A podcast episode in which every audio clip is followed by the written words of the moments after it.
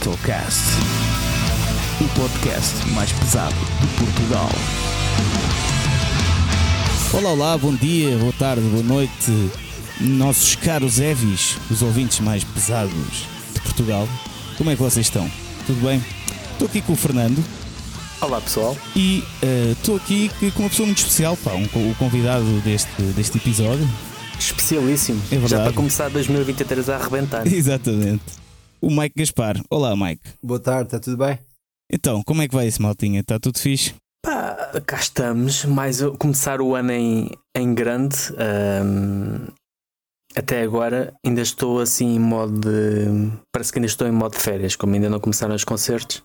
Bem. Parece que ainda estou, mas para a semana, pronto, para a semana começa logo. Aliás, para a semana estou aqui a falar eh, temporalmente, mas quando eu falar, isto já começou. Portanto, quando vocês estiverem a ouvir, a, a minha temporada de concertos já, já começou. Pois. Mas, mas pronto, muitas coisinhas para se fazer. Isto é, o primeiro, muitos... isto é o primeiro episódio de, de 2023. Uh, sim, sim, quer dizer.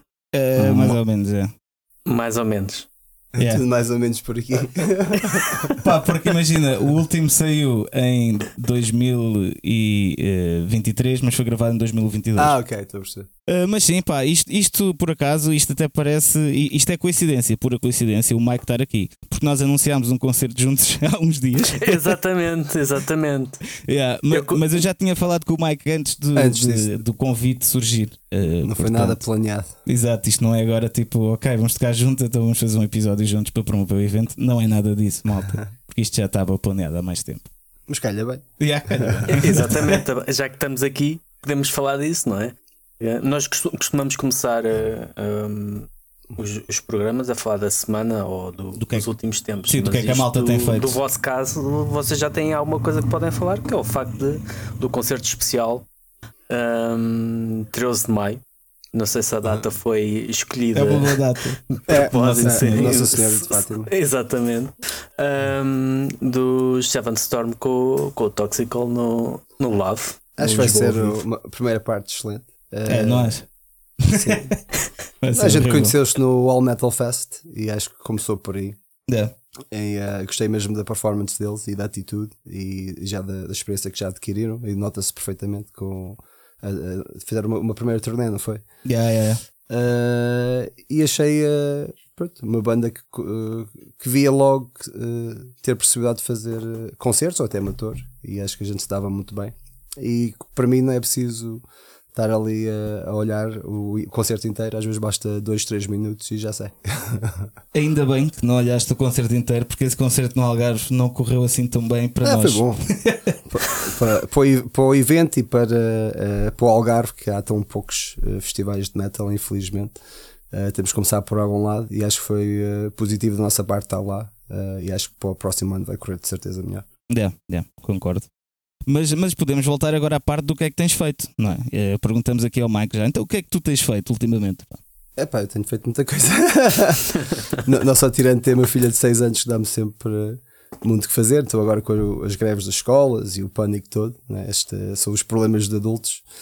Uh, mas tirando isso, um, dentro da música, durante o Natal e até o mesmo na passagem de ano, estes, os dois fins de semana estive muito atarefado a, a preparar o, o, próximo ano e a, tentar ter o, alguma coisa para apresentar também de novo ao, ao público, que é o caso do Lave, uh, a confirmação do Vagos, uh, mesmo as FNACs, vamos começar o ano com os acústicos, que é mais uma é forma de, de, nos promover.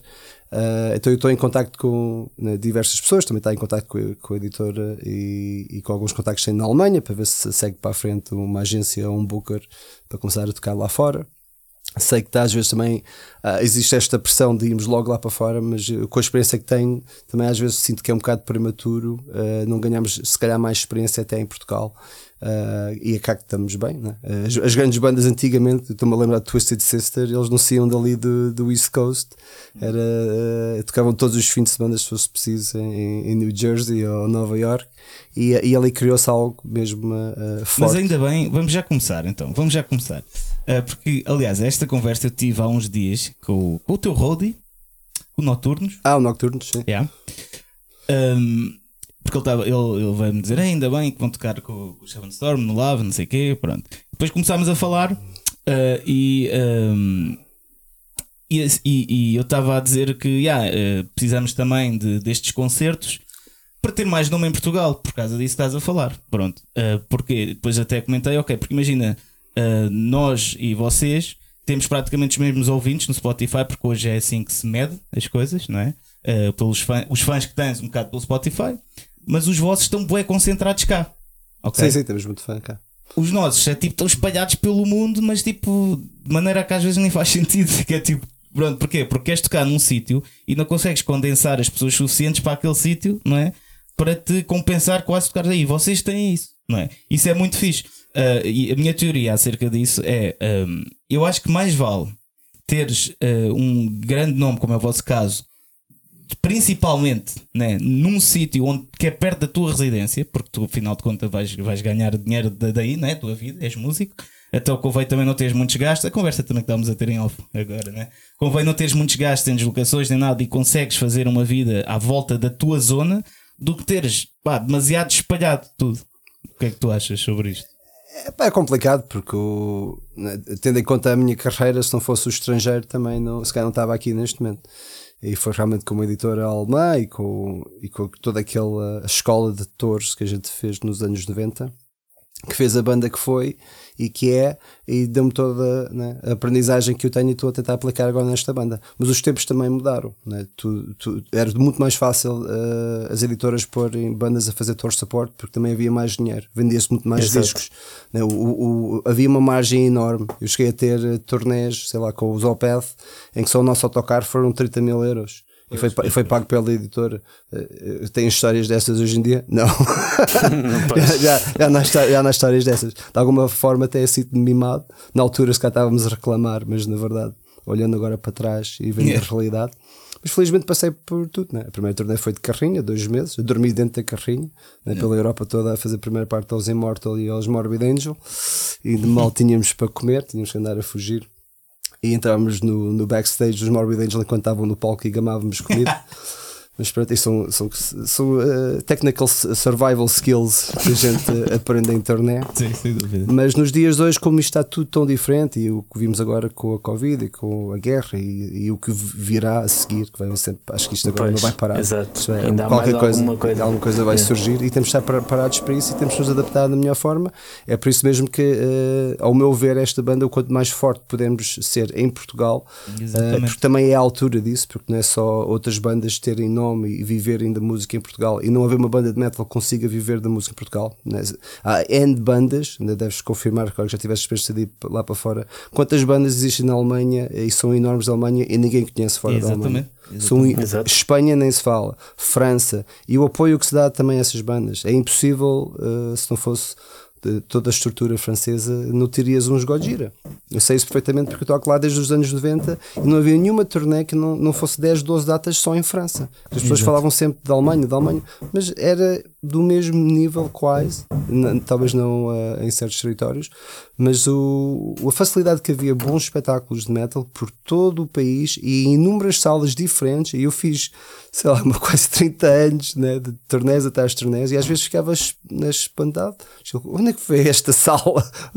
e, e nota-se que uh, isso tem um incentivo, e também com a, a, a, geração mais nova. Eu lembro de haver escolas de música ao lado do nosso backstage, na, numa zona da cave, e a gente íamos a subir para o palco e via-se uma criança com as baquetes na mão, ele ia a caminho para uma aula de bateria e eu ia a caminho para tocar, né? e ele conseguia ver o princípio e o fim. exato, isso, sempre achei, isso é muito eh, a onda francesa, trazem as famílias todas, cozinho, tem cozinhas lá para cozinhar, outra coisa que falta um pouco uh, em algumas venues uh, pelo mundo fora, não só Portugal, mas é tentar também dar o, melhor que, que nós temos de gastronomia.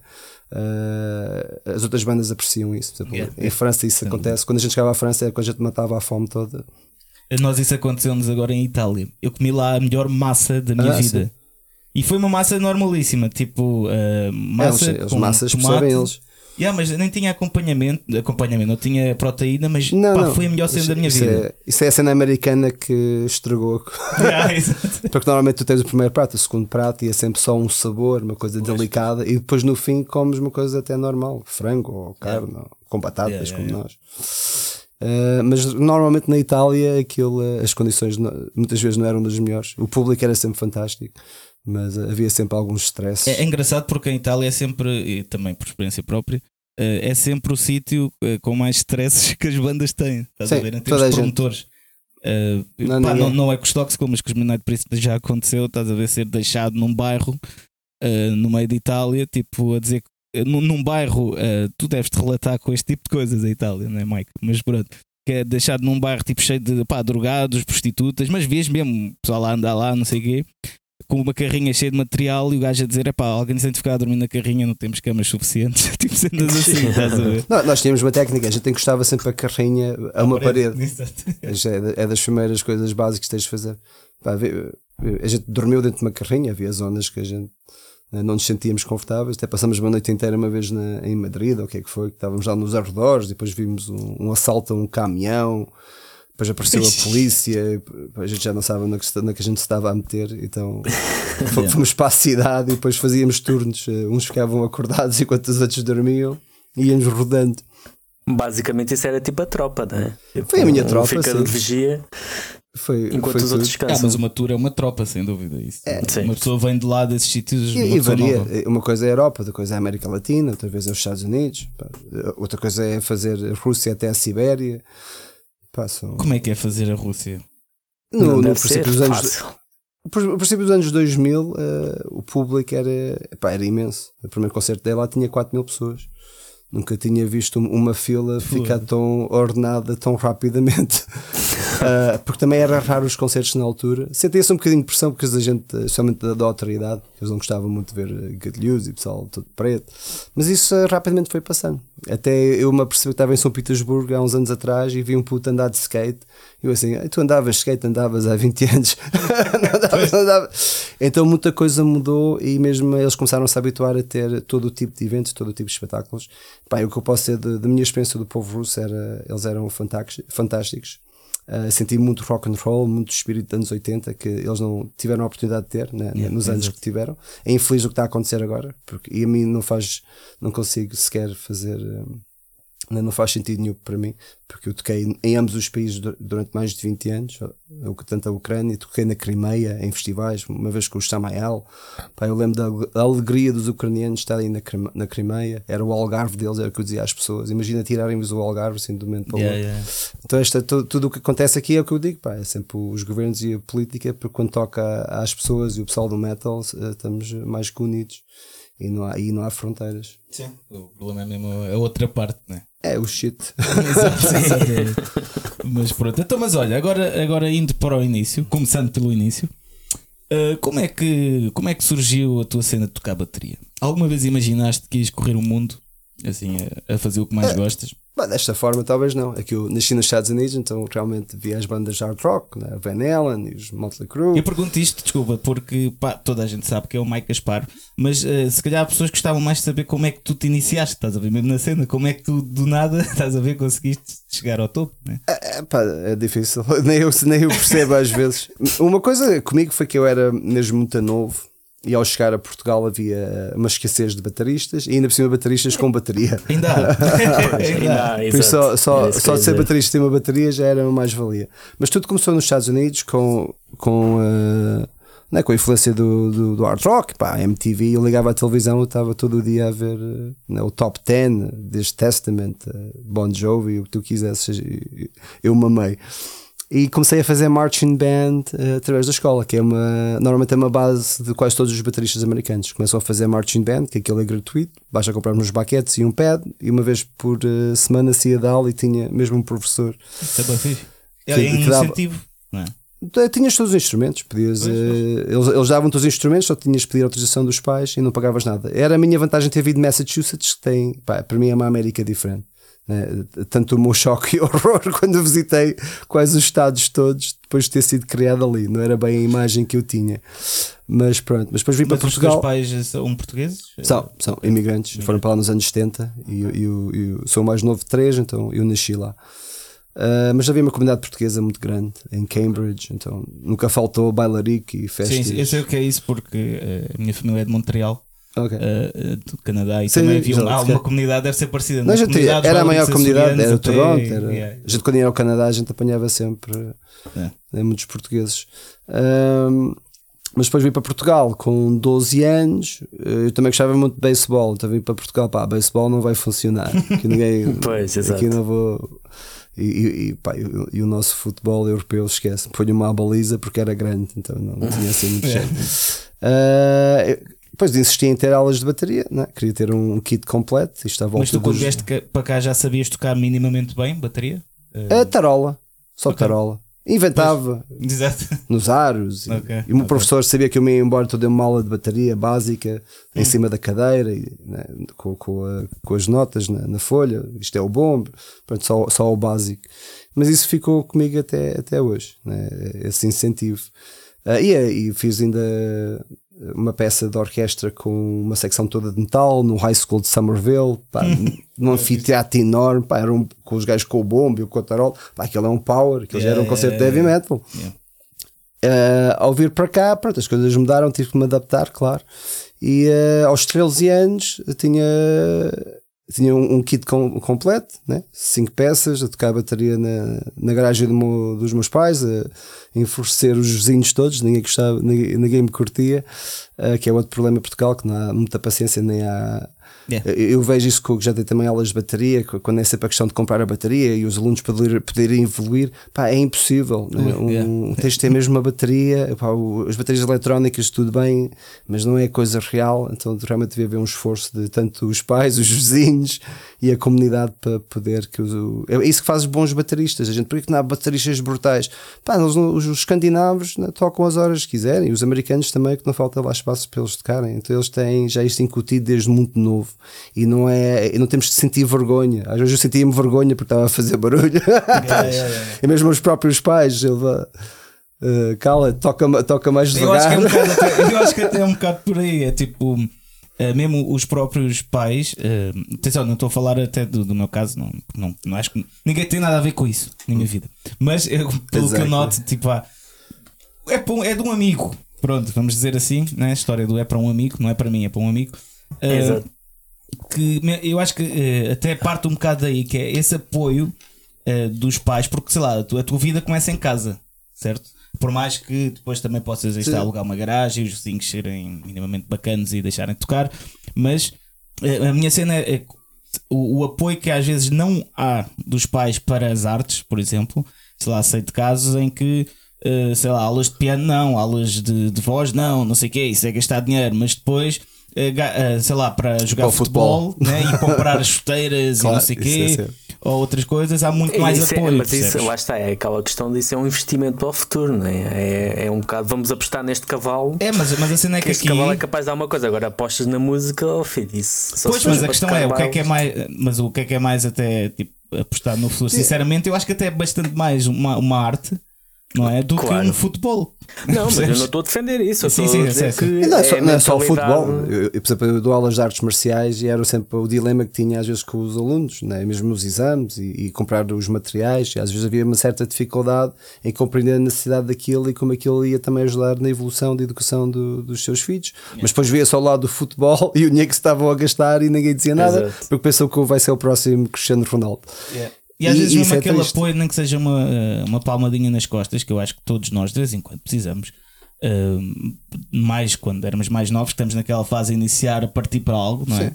Eh, que não há, que é tipo sempre pá, pronto. São outras gerações outra mentalidade. Exato, é, É isso, difícil. É isso, é isso. Eu acho que tem a ver com a, isso. a mim funcionou ten- tentar contrariar isso. Eu tive que Yeah. lutar contra isso para ser quem eu. É também uma, uma forma de eu ver hoje em dia. Sim. Nada foi fácil. Eu tive algum apoio, mas foi sempre. Até no, até no, no momento em que estava, né, eh, sei lá, com o coliseu esgotado e a minha mãe viu-me com uma tatuagem nova e mandou uma chapada na perna. Ai malandro, foste fazer outra. E oh, mãe, eu te- Pá, com, com aquele esgoto, eu com 30 e tal anos, eu pá, vá lá, tem lá calma. Não, mas eu, eu com isso eu percebo completamente e identifico-me completamente. Tanto que agora o concerto que vamos ter eh, para a semana, aliás, quando vocês estiverem a ver isto, o concerto vai ser daqui a dois dias em Barcelona. Vai ser a primeira vez que a minha família vai ver um concerto meu e Ah. do meu irmão. Percebes? Vai, vais sentir a pressão? Uh, acho que vou, vou estar bué, uh, orgulhoso. Tipo, imagina, uma vez a minha irmã já foi ver um concerto meu e eu lembro-me tipo, de a ver no palco e fiquei de bué, tipo, yeah, estás a ver? Fiquei bué É, feliz. é, é sempre bom ver a família, os Yeah. amigos. Mas, mas pronto, eu estou a dizer isto no sentido, pronto, como estávamos a falar, em que uh, está, eu não quero estar aqui a falar de mim porque hoje os convidado és tu, mas uh, eu também me identifico muito com essa cena do hum, não haver aquele. Imagina, monetariamente, pá, nunca houve problema, felizmente, ok? Sempre houve esse apoio, mas em termos de pá, vai lá, tu consegues, quando estás assim num momento mais de dúvida ou não sabes qual é o passo a seguir e precisas de um conselho, O ah, incentivo. Yeah, o incentivo é sempre, pronto, muito. Hoje em dia já não, aí está. Uh, mas é preciso está, ir um bocado contra as coisas para depois as pessoas perceberem. Mas ao início, às vezes, não sei, isso faz totalmente diferença na evolução da pessoa. Eu, se calhar, tipo, não sei, eu sinto que se podia. Se eu tivesse mais eh, equipamento, mais. Não é equipamento, mas desculpa, mais. eh, sim, também, um bocado de tudo. eh, Se calhar já podia ter feito coisas há uns anos que só estou a fazer agora. Eh, portanto, eu acho que me identifico completamente com o que estás a dizer. Só- como digo, pá, isto é, é, é outros tempos, outras gerações. Eu agora estou, por exemplo, hoje a gente pensar, pá, o que eu alca- alcancei, tens quantos anos agora? 29. Desde quanto? 29. Pois, aos 29 já eu tinha lançado 6 ou 7 álbuns. Pois.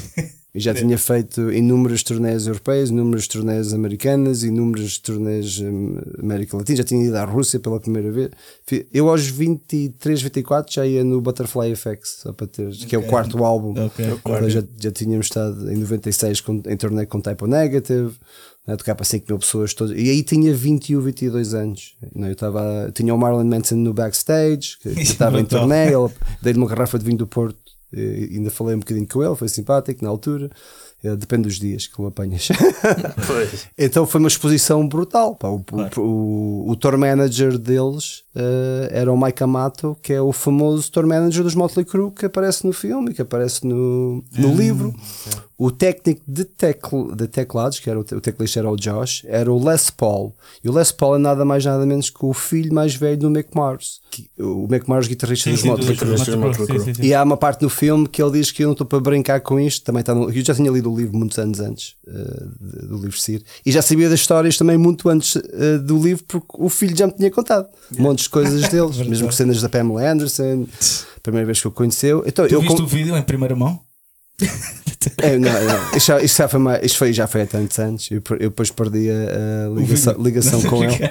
Mas ele, mas não me esquece. Eu estava a ver o filme e estava a dizer, eu estava só a apontar É. para o filme. Ei, ele disse-me isto, ei, eu já sabia disto. E só achava a piada. E imagina naqueles tempos, anos 90, na vida de Portugal, né, que ninguém conhece. Então, então a nossa história de heavy metal, infelizmente, nada conhecida. Pá, e estar ali exposto ao- Claro aos tubarões ao pessoal, e ter acesso a toda essa informação. E era tudo assim. O production manager era um gajo inglês que tinha trabalhado com os Van Halen.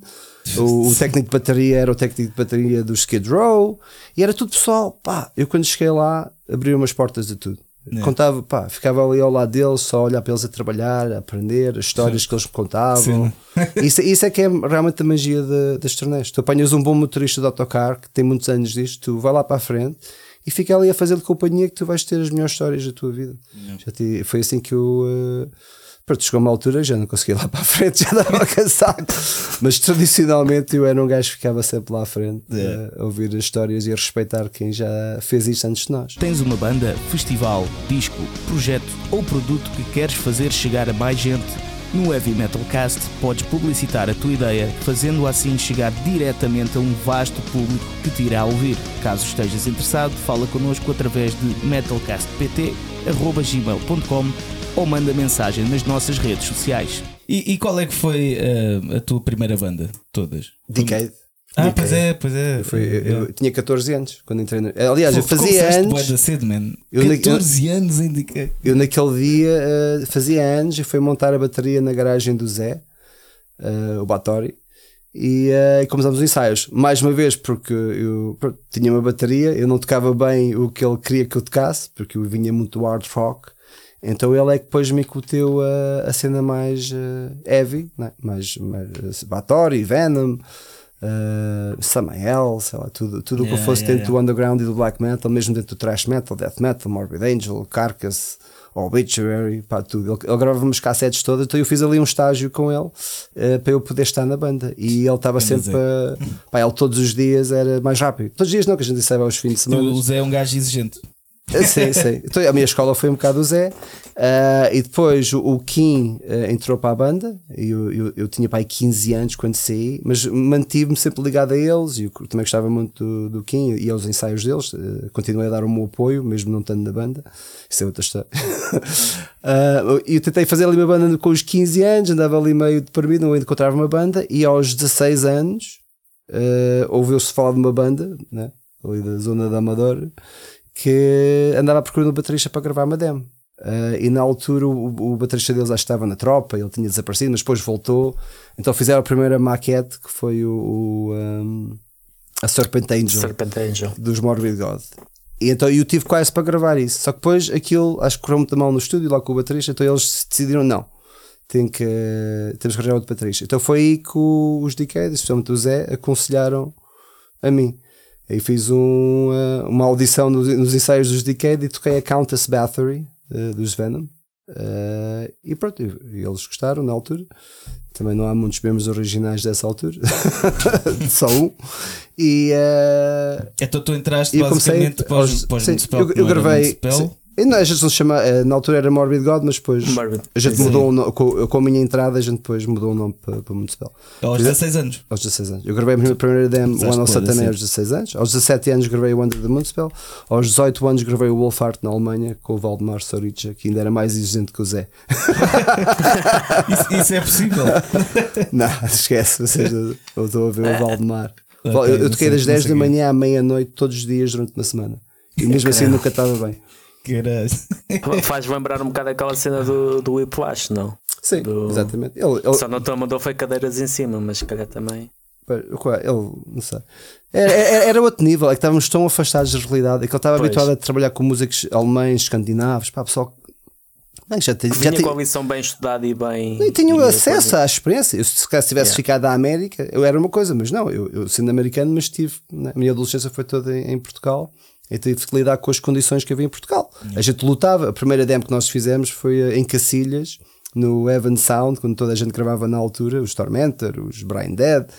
Aí o produtor, acho que ele tinha trabalhado com, não sei se foi os Resistência, mas pronto, andava aí também a fazer técnico e até aconteceu com, com os Decade e com, e com o Zé. A gente queria uh, guitarra de distorção e ele começava a se rir. Uh, e acho que o Zé, uma vez quis levar um amplificador, que ele queria mesmo aquele som de black metal, e depois acho que ainda começou a gozar com ele. Pá, se quiseres, tinha ali um rádio a pilhas. Yeah, yeah. Então yeah. tínhamos tipo este tipo de situações. Aliás, eu tive presente no primeiro. Também acompanhei os, as gravações de, do primeiro álbum dos Decade. Mas não és a primeira pessoa a dizer isto, porque no, no episódio, o último convidado foi António Freitas, ele também falou nisso, de bandas tipo que antigamente uh, queriam gravar cenas com distorção e os produtores ficavam tipo a gozar com não eles. Sabiam tipo, que, é isso? Essa é que é a grande diferença. Tu, quando íamos, foi essa a diferença depois com, com o Valdemar e outros produtores, né? Então, falamos a mesma linguagem. Exatamente. E, e, e é outra coisa. Quando tu fazes um projeto de metal em Portugal, é pessoal, se eles trabalham na música já é brutal, mas não é no metal. Trabalham em tudo o que for preciso para dar dinheiro, que é tudo menos Exato. o rock e o metal. E de vez em quando aquilo é um bónus que eles Exato, fazem, exatamente. que é a diferença de teres alguém que só vive de rock, e metal. rock metal. É o caso do Tomaten, ele só produz praticamente, 90% das produções dele é tudo metal, como, como o Jens Borgen, como uhum. né, tantos outros que andam por aí. E isso faz uma diferença, como é óbvio. Né? Aí consegues evoluir, né? tens alguém a, a puxar-te para cima. Sim, sim, sim. E tenta dizer, aí está, mais uma vez, tipo, a dizer-te o caminho, um bocado, tipo, não fazes assim, fazes de outra maneira. Porque eu estou no, estúdio, no estúdio do Tu e ele está a receber uh, pacotes de cenas do, do guitarrista de Machuga. Yeah. E depois ele está-me a falar, eles são todos obcecados com os pedais e tem ali, são bem nerds com os pedais. Okay. Pá, a gente não tem acesso a esse tipo de. de, de pode, uh, ali é, é, tão simples, mas aqui, pá, às vezes contava histórias a amigos meus e o pessoal, é pá, és bué cagão. é, pá, eu não tenho culpa, pá, é, pá, é a minha vida, o que é claro, que és que eu faço? Claro, Mas às vezes eu próprio, quando contava certas histórias, parecia que eu estava a imaginar. Ou... Yeah. Mas as, porque as pessoas também me faziam sentir um pouco assim. Pois, não pois. tenho culpa. Curiosidade, curiosidade, como é que foi um, um jovem de 18 anos decidir, porque é, acaba de ser uma decisão de de mudar a vida, né? de ir para a Alemanha gravar e depois, obviamente, fazer a digressão. Porque enquanto cá, 18 anos, o que é que eu vou fazer da minha vida? E decidir ir para. Hum, não, a minha vida vai ser isto. Yeah. Um, não deve ter sido assim uma decisão de ânimo leve e tenho muita curiosidade em saber o, qual foi, se houve ali alguma dúvida, se houve alguma indecisão. Bem, eu como era o mais novo, se calhar, e era tanto uma coisa, eu era mesmo uma pessoa que desde novo sonhava com aquela oportunidade. E, uh, e de outra forma, ao estar em Portugal, quando sentia-me no estrangeiro, sentia-me um pouco mais em casa, né? porque na realidade vim para cá com 12 anos, aos 18 estou na Alemanha, pá, tive, tive o que 6 anos para me amadurecer como português. Não, então quando ia lá para fora, apanhar os técnicos estrangeiros, pá, sentia-me em casa. Né? Sentia-me uma vontade que às vezes não conseguia sentir aqui. Então isso foi logo um incentivo. Depois foi outro, eu estava a tirar um curso de música profissional em Lisboa. Uh, aqueles profissionais, sei lá, pagavas uma fortuna e não aprendias nada. Uh, e eu aprendi mais em dois meses na turnê de Morbid Angel do que em dois anos naquele curso. Então eu, quando voltei, ainda tentei né, uh, tentar acabar aquilo, que depois dava equivalência ao décimo segundo, aqueles esquemas. E, uh, e, fiquei super frustrado. Eu vi que logo ali não ia aprender nada. E logo de seguida ofereceram-nos uma turnê com os Tiamat. Uh, logo de seguida estava né, a preparar o We Religious e fomos logo em turnê uh, com o Crematory. Uh, e era o Out of the Dark Tour, que foi dos primeiros uhum. festivais que se começou a fazer na altura, que agora é moda que se juntar estas bandas todas em pacotes. Na altura não era moda, foi uma ideia do, do nosso manager na altura, é por isso chamava-se Out of the Dark uh, One, e era crematório, era The Gathering, éramos nós, e era uma banda local uh, alemã. Ou seja, tu nem tiveste tempo de pensar se tomaste a decisão certa, porque não já estavas na, na cena, né? já estavas mais. E, e, e, muita gente não sabe isto, mas essa turnê acabou na Alemanha. Eu saí uh, do autocarro e fui direto para o estúdio gravar Religious. Okay. No, no é, não, literalmente não houve tempo é isso, para estavas sempre a correr, respirar. Pois, pois o Religious foi aquele concerto do Convento do Beato, né, que não estávamos à espera de tanta gente. Tínhamos cá a Viva, MTV, até os gajos Fear Factory que iam tocar no dia a seguir estavam lá a assistir ao concerto. Depois foi, claro, o, depois foi a, a, a turnê de Rotting Christ com Samael, que também foi bastante dura. 20 e tal pessoas a viver num autocarro. Então, então nós e os gregos, pá, até hoje tenho pena do Samael. Hum. A gente fez ali um, um bocado de chiqueiro. Mas pronto. E depois é. a turnê de Type Negative, depois veio os festivais todos de, em 97, tinha o quê? 21 anos novamente. Pá, estávamos a tocar em festival, o Dynamo, né? 80 mil pessoas no main stage em 97. sonho. Eu entrei e saí e nem me apercebi, mas sei que toquei, está gravado alguns. Uh, o Bizarre Festival, que é um festival alternativo, a tocar com Danzig, com uh, Robert Plant e Jimmy Page, como headliner. Estava lá os Fear Factory. Pá, tive logo acesso aos festivais góticos, o Sonic Seducer, o Entraste Wave Gothic Treffen, o Zillow. Yeah, yeah. Olhando dessa maneira, sim. Só que o problema é que depois, quando desce um bocado, pois, pois, pois, aí, aí já tens saudades. É que às vezes a gente imagina que quando estás no topo isto ainda vai crescer mais. Mas, ah, mas há fases, né? Tu tens muitas fases. É isso que é que faz uma carreira. Ou fases boas ou fases más. E, uh... e também saber lidar com elas, né? Saber, Exatamente. E depois também tem a ver com a orientação do, do disco. Eu lembro de lançar o Butterfly e com o Butterfly foi a primeira vez que finalmente fomos aos Estados Unidos, em 99, com os In Flames. Foi a nossa primeira turnê. É, também a primeira turnê deles nos Estados Unidos. Uh, fizemos com o headline e eu, eu via lá fãs com tatuagens da banda, né, com o logo antigo, pá, a quererem ver aquela, aquilo que viam nas imagens do Wolf yeah. e Religion. Pá, a gente chega lá todos industrializados com pó branco e umas batinas. Pá, aquilo, agora que eu vejo que aquilo pelos foi um horror. Não foi a imagem que eles queriam na altura. Ou que, imaginar, porque demorava alguns anos até o que se passava na Europa a chegar a aos Estados Unidos. E eu não tinha noção disso. Só depois de falar com o Malta, por lá um gajo que era o baixista dos Devil Driver que me dizia dizia na adolescência dele, ele era fã e que ouvia nos college radios, tinha web pessoal, mas ele também era interessado por cenas europeias, mas não tinha a mínima noção disso. Tu vais, hum, tu vais, vai-te acontecer o mesmo, daqui a 10 anos vai haver alguém sei lá, no Uruguai, é pá, ouvia Toxical. Tu, ah, sério, ouvi. Os meus amigos todos curtiam bem. É, então isto, isso, isso veio-me ocorrendo, Sim. histórias dessas, até um gajo a dizer que tomou Special K a ouvir o Wolfart e foi assim, yeah. uma grande viagem. Yeah. Depois tenho histórias um bocadinho para tudo. Então, e agora, só para passar o tema de. Aí está, estamos a falar um bocado da tua experiência, longa experiência nos Municipal, não é? Uh, agora vou fazer aqui uma pergunta eh, provocatória, ok? Uh, que é: tu agora, quando te apresentas ao público, tu, uh, e já te vou explicar a pergunta. Quando te apresentas ao público, tu queres, tu apresentas-te como? Tipo o, o Mike Gaspar ex-Municipal ou queres limpar essa parte e agora é só o Mike Gaspar do Seven Storm? Eu pergunto-te isto porque eu, uh, porque isso é uma dúvida que me surgiu na altura quando eu saí de Midnight Priest. Eu sei que isto é uma escala muito menor, ok? Atenção. Mas quando saí de Midnight Priest, que na altura era uma banda com mais nome do que está agora, uh, mas era uma banda muito maior que Toxical, pronto. Então eu fiquei boé do género, ok, agora vou investir boé em Toxical e pronto. Uh, e, mas ficava assim, imagina, mandar mensagem a promotores, a editoras, tipo, como é que eu me vou apresentar? Ok, como uh, Olá, sou o Alexander dos Midnight Priest, ou cagar completamente nisso e a partir de agora é uma vida nova, ok? A cena é um, se, se queres como é que tu preferes agora ser conhecido, basicamente?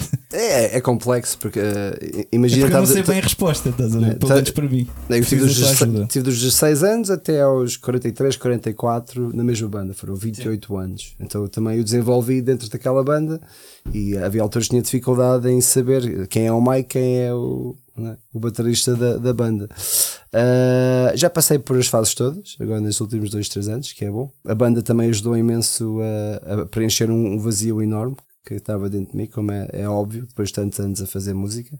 Só queria mesmo lançar um disco e ter um projeto que pudesse apresentar à malta. Uh, eu apresento-me com o Mike Gaspar, essencialmente, é o mais importante.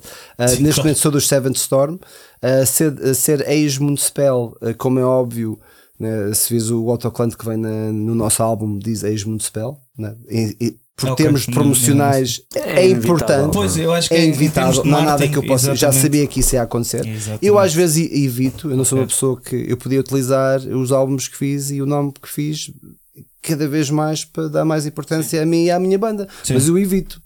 Eu não, eu mas, não, mas é mérito teu, porque tu estiveste falo... lá. A minha questão é mesmo essa, tipo, como é Sim, é que, como eu tive essa questão, eu quero te perguntar a ti como é que Eu nunca vou deixar de ser essa pessoa porque os fãs também nunca me iam deixar. Pois, pois, porque eu pois. tenho malta que é mesmo muito próximo, pá, eu faço parte da vida de tanta gente pelo mundo fora. Pá, eu tenho malta que quando eu os conheci nem, nem pais eram e já são avós. Yeah, né, e yeah. trazia os filhos, trazia os netos para a escola, pá, acompanhei toda essa vida. É, pá, é muito. Uh, então, eh, também por desrespeito a eles, se eu fizesse isso agora também. É? Exato, exato. E, e, isso é que me toca mais e é mais complexo para mim. Por isso eu vou sempre ser aquela pessoa daqueles anos, mas estou apenas numa nova aventura, Exatamente. numa nova fase da sim, minha sim. vida, que é, para mim o preferível é né, que os ex-fãs que né, acompanham esta nova banda. Já vi que alguns gostam, outros não gostam, mas também percebo porque o mundo estava muito uh, vinculados no, naquela, naquela sonoridade, especialmente o género vocal, uh, e são estilos diferentes. E, e, e visto bem, até tenho uma oportunidade de criar outro estilo de alguma forma Sim. Uh, Isso era uma cena também que queria perguntar: é que imagina, vocês no Seven Storm Uh, vocês não têm bem um género definido, é uma mistura de vários subgéneros. Sim. E eu sei que a maior parte das bandas se vende como isso, né? como o Fernando uh, recebe imensos uh, pedidos reviews de bandas. Nós tocamos uma, uma mistura de tudo, não sei o quê. Já fazer é, uma coisa. Mas já chamei era uma mistura. Vocês, não, eu acho que vocês têm uma grande mistura. Sim, mas depende, porque exemplo, os anos 70, os anos 80, pá, era tudo muito mais simplificado. Sim, veio as bandas de death metal a misturar jazz. Sim. Pá, por exemplo, tu, tu para teres uns ao perto, houve bandas antes que tiveram que furar, sim, sim. furar esse caminho. Mas eu ia te perguntar: é quando tu começaste a banda, uh, quais era, qual era a ideia e influências que tu querias pôr na banda do Seven Storm? Ah, do Seven Storm, sem dúvida, queria voltar um bocado às minhas raízes né, do, do Heavy yeah. Rock, sem, sem dúvida. Uh, andei a ouvir muito Judas Priest, Motorhead. Uh, tudo, ah, sim, sim, já estou a gostar tudo, tudo o que seja clássicos, mas depois também estive sempre muito envolvido dentro do, do, lado do black metal, do death metal, sim. o, é o, um gothic metal, um que, que, que, é né, foi difícil integrar na banda, especialmente o lado gótico, foi o que tive mais dificuldade. Porque de alguma forma, neste primeiro projeto, eu tentei ver o que nós, como banda, conseguimos fazer e o que cada músico conseguia dar de pois si. e quem é que compõe na banda? Uh... Nós trabalhamos as músicas todos, todos juntos. Eu, no princípio, uh, como podem imaginar, dei uma direção fortíssima e obsessiva, mas, uh, por exemplo, o Ben normalmente é que vem com, com a maior parte dos riffs e trabalhamos os riffs, que eu sou um grande amante de de guitarra e de todos os instrumentos. E, então eu gosto mesmo de estar focado nos ritmos e, e mesmo o lado rítmico. Uh, e depois de utilizar né, normalmente as técnicas que desenvolvemos ao longo de tantos anos né, de, de, como estruturar uma música e ter uma boa base uhum. e depois ir criando camadas para que tudo funcione e que faça sentido. Uhum. Mas isso demora bem anos e estás atento e vários produtores e métodos diferentes. Mas acho que essencialmente é, é o conforto e de cada um tentar fazer uma música, fazer uma coisa que ele não está confortável, é. às vezes funciona. A sonoplastia deste episódio está a cargo do Senhor Podcast. Limita-te a gravar. Ah, mas já notei que estou com esta fase da minha vida que é mesmo que o pessoal sinta emocionalmente uh, as músicas e que deem o seu todo. Por eu tive problemas em, em, nas músicas serem muito grandes, porque achei as composições demasiadamente grandes, mas às tantas acabei por desistir, porque também não ia tirar aquele sol. E até aquela... porque é, é engraçado essa questão. Porque é metal, estás a ver? É engraçado essa questão porque também ando a pensar bastante nisso. É porque às vezes tu não sabes bem né, em que direção é.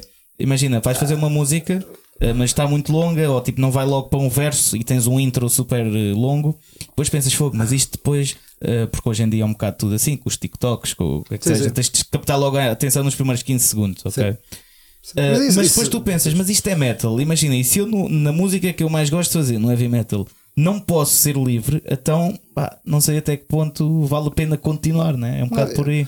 Eu, quando uh, depois assinei a contar com a Atomic Fire e tive uh, Primeiro uh, video call com o Marcus uh, o CEO, e foi uma das perguntas que fiz logo foi acerca da, da duração de cada tema. Porque no meu tempo o pessoal havia sempre alguém da editora que tinha sempre uma opinião. ah, não, isto não dá, isto é muito longo. Eu, eu veio com muito na cabeça e então eu estava à espera disso e, e fiquei surpreendido.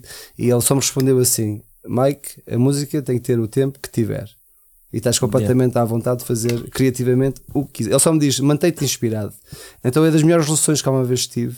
Né? Isso, isso em si é logo inspirador, não é? Sim, sim. E refrescante. No entanto, gostava de fazer umas músicas mais curtas porque. Para o TikTok.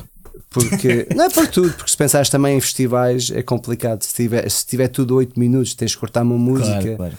Então, como vamos agora para o segundo álbum, depois tens os playlists, porque há músicas que depois não entram num playlist, a não ser que seja os Dream Theater, porque já pois, tens o um nome. Pois, a pessoa também pois, tem que ter cuidado com isso. A gente, é o que eu digo sempre, a gente tem que ter sempre não, um, mesmo, pouco de equilíbrio. Só, mas nem só das playlists, mesmo para os ouvintes que vão Tudo. ouvir as playlists. Só já não tem a, attention span é, é zero é. hoje em dia. É, e tu estás a competir com tudo, né? com, com a indústria do entretenimento toda, com a televisão. Então por isso tens que, tens que optar. Uh, o fanbase base é sempre o mais importante. Isso é que deves sempre investir o máximo possível. Porque os trends vêm e vão. Yeah. E, e até porque, agora, pondo fica. um pouco de, de, graça aqui, porque é impossível, imagina, eu agora ando a tentar dar no TikTok, como alguma malta já sabe, mas é impossível gajos como nós competirmos com, por exemplo, uh, mulheres de seios enormes ah, a abanar o rabo. É impossível, man. Nós nunca vamos captar. Tanto, por mais que façamos uma música de 15 segundos, estás a ver, capta a atenção. Nós nunca vamos captar tanta atenção como um bom rabo. A, a, cena é. Isto aqui podemos estar à vontade um, para falar o que quisermos. Uma okay. moçoela com um grande rabo e fartos seios a usar a tua música no fundo. É verdade. É passa isso é como os Kardashians com as t-shirts Slayer. Exato. Oh, isso. Os gajos não curtiram muito os Slayer. mas, mas eu fiquei impressionado porque eu sou do tempo é com metal, então as raparigas do metal era tudo, ou, ou, pareciam homens, ou diziam que eram feias, ou andavam com roupas largas, e agora o, tudo mudou né, em todos os estilos, né? há beleza em todo o que tu lá, mesmo que seja metal. Claro. E acho que isso é importante para que a gente possa crescer. E é como também dizia o Prince: estás a tocar só para gajos, pá, fogo. Mas sabes que. É, sabes que, pronto, o, o, teu tipo de, de, de público que tu é, está, tocaste durante muitos anos é diferente do, do meu, ok? Porque... É, mais ou menos. Se fores para os Estados Unidos vais ver que há muita. Não, não, mas é porque imagina, no, no heavy metal tradicional, uh, cada vez há menos uh, mulheres, infelizmente. Infelizmente, pois. porque é sempre bom uh, ver. Uh... Precisas de um edge. Já tenho que te arranjar aí qualquer yeah. coisa. Não, uns, uns, é uns, uns, lenços. Uns então, lenços no... normalmente funcionam. No, no, no, no, tradicional, imagina, então em Portugal, eu lembro-me que quando foi o concerto de Ross da Boss, aqui, foi aqui, uh, foi no RCA, no foi RCA. ano passado, é. Epá, aquilo, uh, tanto eu acho que já falámos aqui disto até, foi, foi com, a, com a Liliana, foi. Hum. Uh, tanto que uh, na, a primeira banda era as Cobra Spell, a abrir, E aquilo era só gajos, o público. E no final havia mais gajos a quererem tirar fotos com elas, obviamente, e falar com elas, não sei o quê, do que o rosto da boss, estás a ver? Uma cena impensável. E atenção, elas tocam bem, são Mas bonitas, isso não, sei é só quê. do heavy metal tradicional. Eu acho que isso é co- comum a todos os géneros que tenham ah, bandas ah, só de mulheres. Ah, as nervosas acontece Sim. a mesma coisa, as Mas é que o público era só gajos, não sei se te lembras, Não, já mas eu, eu já fui a mais concertos em que aconteceu bandas do mesmo género, ou que tinham um dos vocalistas ou, ou algo do género, e aconteceu precisamente o mesmo. Portanto, Mas imagina, o, é o Chapada na Tromba, por exemplo, o que vai haver agora este fim de semana. O Chapada Tem- não é este fim de, é- é este fim de semana quando isto sair, sim. Pronto, exato, eu sabia. Eh, Estás mais à frente, peço desculpa. Yeah, já estou mais à frente. Mas, eh, mas aí tens muito mais, nesse género, assim, os grindcores, não sei o que, tens muito mais público feminino. Também, mas eu olha que eu tenho a noção um bocado contrária ao Não que sei. tu achas. Eu acho que no heavy metal tradicional eu pelo menos habituo-me a ver, estou-me a habituar a ver mais. é assim, eh, por exemplo, em Espanha, já, tens muitas mulheres. Depende de onde é que vais e depende do- também dos eventos e dos, e dos espaços. Quando o- por exemplo, vais a um coliseu é completamente diferente. Sim, sim, sim. Sim. um- agora depende das venues. Às vezes há venues que também, pá, se calhar nem eu queria a minha filha que estivesse ali. Mas também, também não ajuda. Pá, eu lembro de dar concertos na, na, na Alemanha, parecia que estava no CCB da Alemanha, com elevadores e, e garçons a, servir Yeah. ao- ao- aos metaleiros, todos com né, corpse paint e com as batinas e com os anéis todos, mas tratados com respeito. Parecia uma gala. Yeah. Deve black- Estávamos com os Demo, acho eu. Uh, os Demo ou os Cradle? Acho que era os Cradle. Os Demo foi nos Estados Unidos. Yeah. Mas pronto, estava agora a lembrar de- dessa turnê com o Danzig e com o Dimo Borger nos Estados Unidos. Eu estava em LA, isto foi 2008, talvez, acho eu. E tens aquela imagem típica do Sunset Strip e de LA e de, né, das raparigas com Yeah, a laca no sim, cabelo sim, sim. e o hard rock e pouca roupa, mas tudo com t-shirts de hard rock, certo? Yeah. Então eu vi a mesma imagem, só que tudo com t-shirts de black metal. E eu assim, pá, como é que isto aconteceu? Pá, nunca imaginei o black Yeah. tornar-se trendy e tornou-se trendy. Eu, eu nunca me lembro, do, nunca me esqueço do vocalista de. Ai, do Demo ah, com uma limousine a aparecer. eh, ele queria pronto, demonstrar que tinha mais sucesso, só que o, o engraçado é que não estava ninguém para vê-lo entrar, só estava eu e outro gajo. Mas ele, mas ele estava a namorar com a ex-mulher do Nicolas Cage na altura, e ela estava lá. E quem é que apresentou o concerto nessa noite? O filho do Nicolas Cage. Ok. Que eu não sei se ele, foi esse que faleceu agora há pouco tempo. Não, o, quem? O Nicolas. Cage? O filho. Ah, o eu tinha um filho, filho que era eh, todo para o black metal, mas ele ah, tinha não sei, 17 não sei. Mas pronto, aquele, aquele, e ali havia. O que não faltava ali era raparigas. E depois também no, no backstage o Dandy convidou um monte de pessoas. Estava lá, eu estava lá a, a beber um copo. mas isso é outro nível. É outro nível. Eu estou a dizer, tens de chegar a outro nível. É outro nível. Mas estava lá, toda, estava lá os Rammstein, os guitarristas vieram ter comigo, estava lá o, o, uh, o Bill Ward, sentado, o baterista de Black Sabbath, estava lá o Texas Chainsaw Massacre, o ator, também andava lá, um gajo Ok. badal. O Pá, Leatherface. Sim, sim, andava, pá, estava lá toda. Eu eu estava até o baixista de uh, System of a Down estava lá. Eixe. Ainda perguntei, ainda ele disse: é pá, olha que tens boa da fãs em Portugal. É pá, go so, smoke some weed, man. E também vai lá se fumar essa merda. Esse aí não, não gostei muito. Mas os outros, pá. Então os Rammstein já conheço há muitos anos. Já foram sempre muito amáveis com, comigo e sempre, e sempre, sempre me veem e não, não se esquecem. Agora eu não sei, estão a fazer estádios, mas duvido que tenham mudado. É isso que o pessoal tem. Eles Senti foram. aí uma dica para os Rammstein, Mike. Não, os Agora não sei, eles eu estão a tenho grandes estádios. histórias com os Rammstein. Veio-os ao bairro alto a, a beber A copos e a comer quinjinho e, e chouriço assado. E gostaram? Adoraram. Claro. Quem não? Eles Mas, foram, Então, criados, exato. foram criados com humor, pá. Ah, pois, eles com pois, pois. 20 anos tinham, não, tinham, não comiam bananas, como diziam os alemães. Pois, pois, Não- então eles dão, independentemente do sucesso deles, sempre parei que eles têm sempre má vontade. Então Uhum. com o pessoal e com os fãs. e Pois. eles estão mesmo a viver. É um, um excelente exemplo para, para uma banda com sucesso. Sim, sem dúvida. Mas olha, agora eu queria te perguntar aqui uma cena, até mais eh, a nível pessoal também, que, que é o que é que dizem os teus olhos? Não, não é isso que eu vou perguntar. Que é eh, qual é que é então? Imagina, vamos supor ehm, que tu, eh, quando saíste dos Municipal, tipo, antes de sair, estavas tipo no, no topo, não é no topo do mundo, né? Mas estavas, né?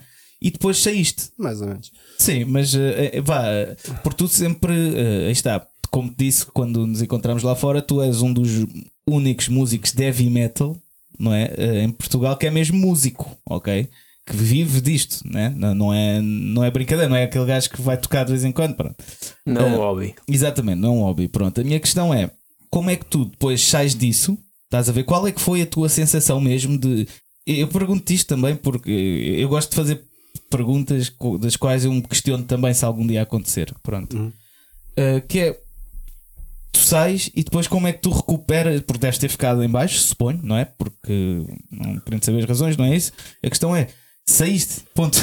E depois, como é que tu eh, depois recuperar, como é que tu te sentiste? Como é que tu depois ficaste, né, pá, vou ter de fazer uma, uma grande banda e vou ter de. Porque depois notou-se a tua dedicação no Seven Storm, porque aí está, conseguiste eh, logo uma grande editora, conseguiste fazer altas canções, eh, que fazer altas canções são mais importante do que fazer só músicas, não é? É, a canção. mas, o mais importante é música.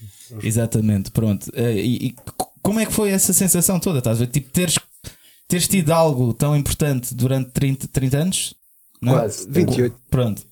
Depois ficares tipo, e agora? O que é que eu vou fazer? Uh, para já foi, uh, foi um pouco antes de- da cena da Covid. Sim. Então ficámos todos fechados em casa. Ok. E acho que isso tem uma influência enorme, porque eu na altura realmente uh, a minha ideia era desistir e uh, dedicar-me. Sim, dedicar-me, sim, desistir da música. Aliás, imaginei pôr a minha bateria a arder, mas pronto, mas depois essa. Olha. Tinha sido um grande efeito. Os Manowar fizeram música- isso. Os Ma- Ah, exatamente. Os Manowar têm a cena da O reino. é, eu- eu conheci-o ah, uma vez veio ter comigo num festival em Espanha. Eu nem estava a reconhecê-lo, eu estava a montar a bateria, ele estava a ver o meu kit e a falar comigo e eu pá, estava a despachá-lo. Depois olhei para trás, espera lá, quem é? Oh, Ryan, oh! Pá, eu, pá, eu, eu adorava, eu vi-os em Para mim foi Cascais. o meu, o meu baterista Sim, preferido de Manowar. Sim, eu também, também. O gajo era brutal. Mas uh, todo deu-se a Covid, todos fechados em casa, e a cena brutal é que foi um bocado até hum, bíblico o que me aconteceu. Porque eu Então. saí da banda e tudo parou. Ninguém Ah, tocou. sim, exato. Então ninguém podia Yeah. fazer nada. Que me ganhou imenso tempo para Mas tu, pensar. sa- tu saíste em que. Quando? Oficialmente uh, só soube em junho ou julho, mas eu na verdade vai fazer agora 3 anos uh, que saí da banda, que isso foi em janeiro. E depois Portanto, já o Covid estava aí mesmo quase estava- ouviu-se falar só- dos putos a ficarem doentes na escola. Itália já estava fechado. Mas ali fevereiro, março é que aquilo pá, Uhum. esquece. Exato. Então toda a gente parou. Ninguém estava a fazer turnés. Sim. E depois eu também estava pá, com uma filha em casa de 3 anos. Eu assim, mas que mundo vai ser este? Vai ser este para ela? Claro, claro. E a ver as pessoas a sofrer. E tenho um amigo em Brooklyn né, a mandar-me fotos lá dos hospitais com corpos acumulados uns em cima dos outros, que já não havia espaço, a mandarem contentores frigoríficos para pôr os corpos. E ele a mandar mesmo com os amigos lá em Brooklyn. É ver a mesma realidade. Há coisas que a gente vê na televisão, mas quando falas com as pessoas que estão realmente lá, tu notas o, né, o- a gravidade que tudo foi. Claro. E eu comecei logo a pensar: pá, não vou estar agora preocupado. Tenho que me concentrar nisto, né? Tenho que, para já temos nos safar todos disto da melhor forma. Mas qual era a tua outra opção?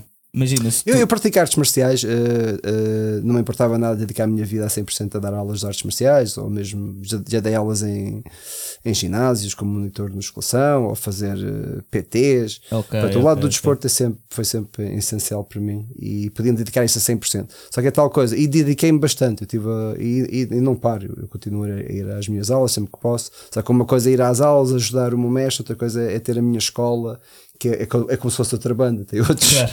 E, e até fiz no passado, durante 10 anos estive no Mr. Wilson, tinha os meus próprios alunos, só que depois perdi os alunos quando, quando ia em turnê, quando voltava, também não- acho que não era justo, especialmente naquelas idades é importante ter alguém que possas contar sempre, esteja lá para ti. Ah, mas era uma opção? Eu até eu- e ainda sonho em isso, né? talvez daqui, sei quando tiver 60 anos, abra a minha primeira escola de, de artes marciais, mas ah, não, tá, não me sentia completo. Depois é que entrou a cena da, da Covid e está fechado e começar a receber né, mensagens dos fãs, dos amigos.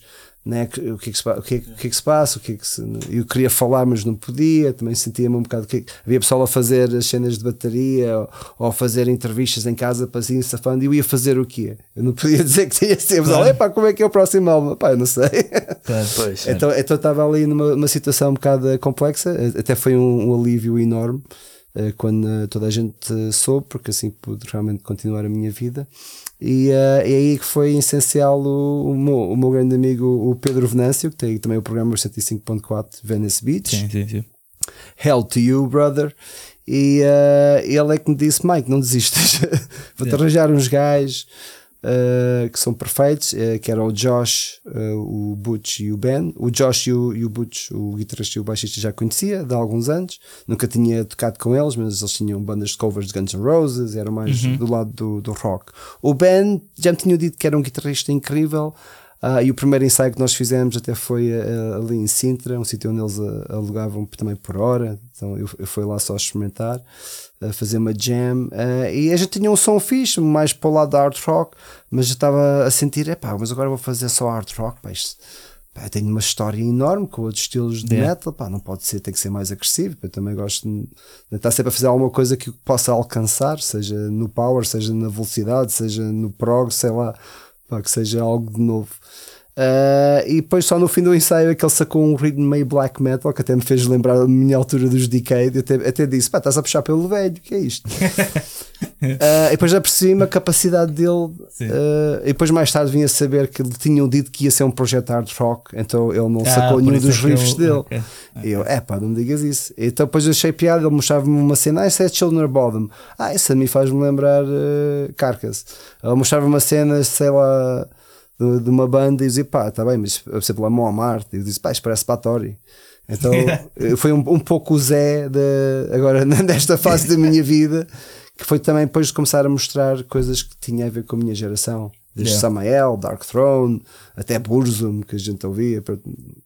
Curto nada que o gajo fez, mas, uh, mas, mas, era sim, um som sim. inovador na altura, pá, mesmo os Mayhem, eu, a fase do Herónimos, pá, vivi muito, muito, intensamente essa fase, então era importante que houvesse pelo menos um, um pouco claro, claro. Nestas músicas e que está lá bem delineado. Uh, e há muitas vezes as pessoas não, não reparam, mas se, se, se partires os ritmos e vês mesmo ali sim. a base, está ali muito black metal. Sim, sim, sim. sim. Uh, e, e, essa foi, depois foi, foi essa razão do contraste, porque ao ter a voz do Rez, né? é isso que eu tinha de falar. Eu, depois foste buscar, para mim, o melhor vocalista nacional há muitos anos, ah. já o disse aqui, e ele sabe disso, ele sabe disso.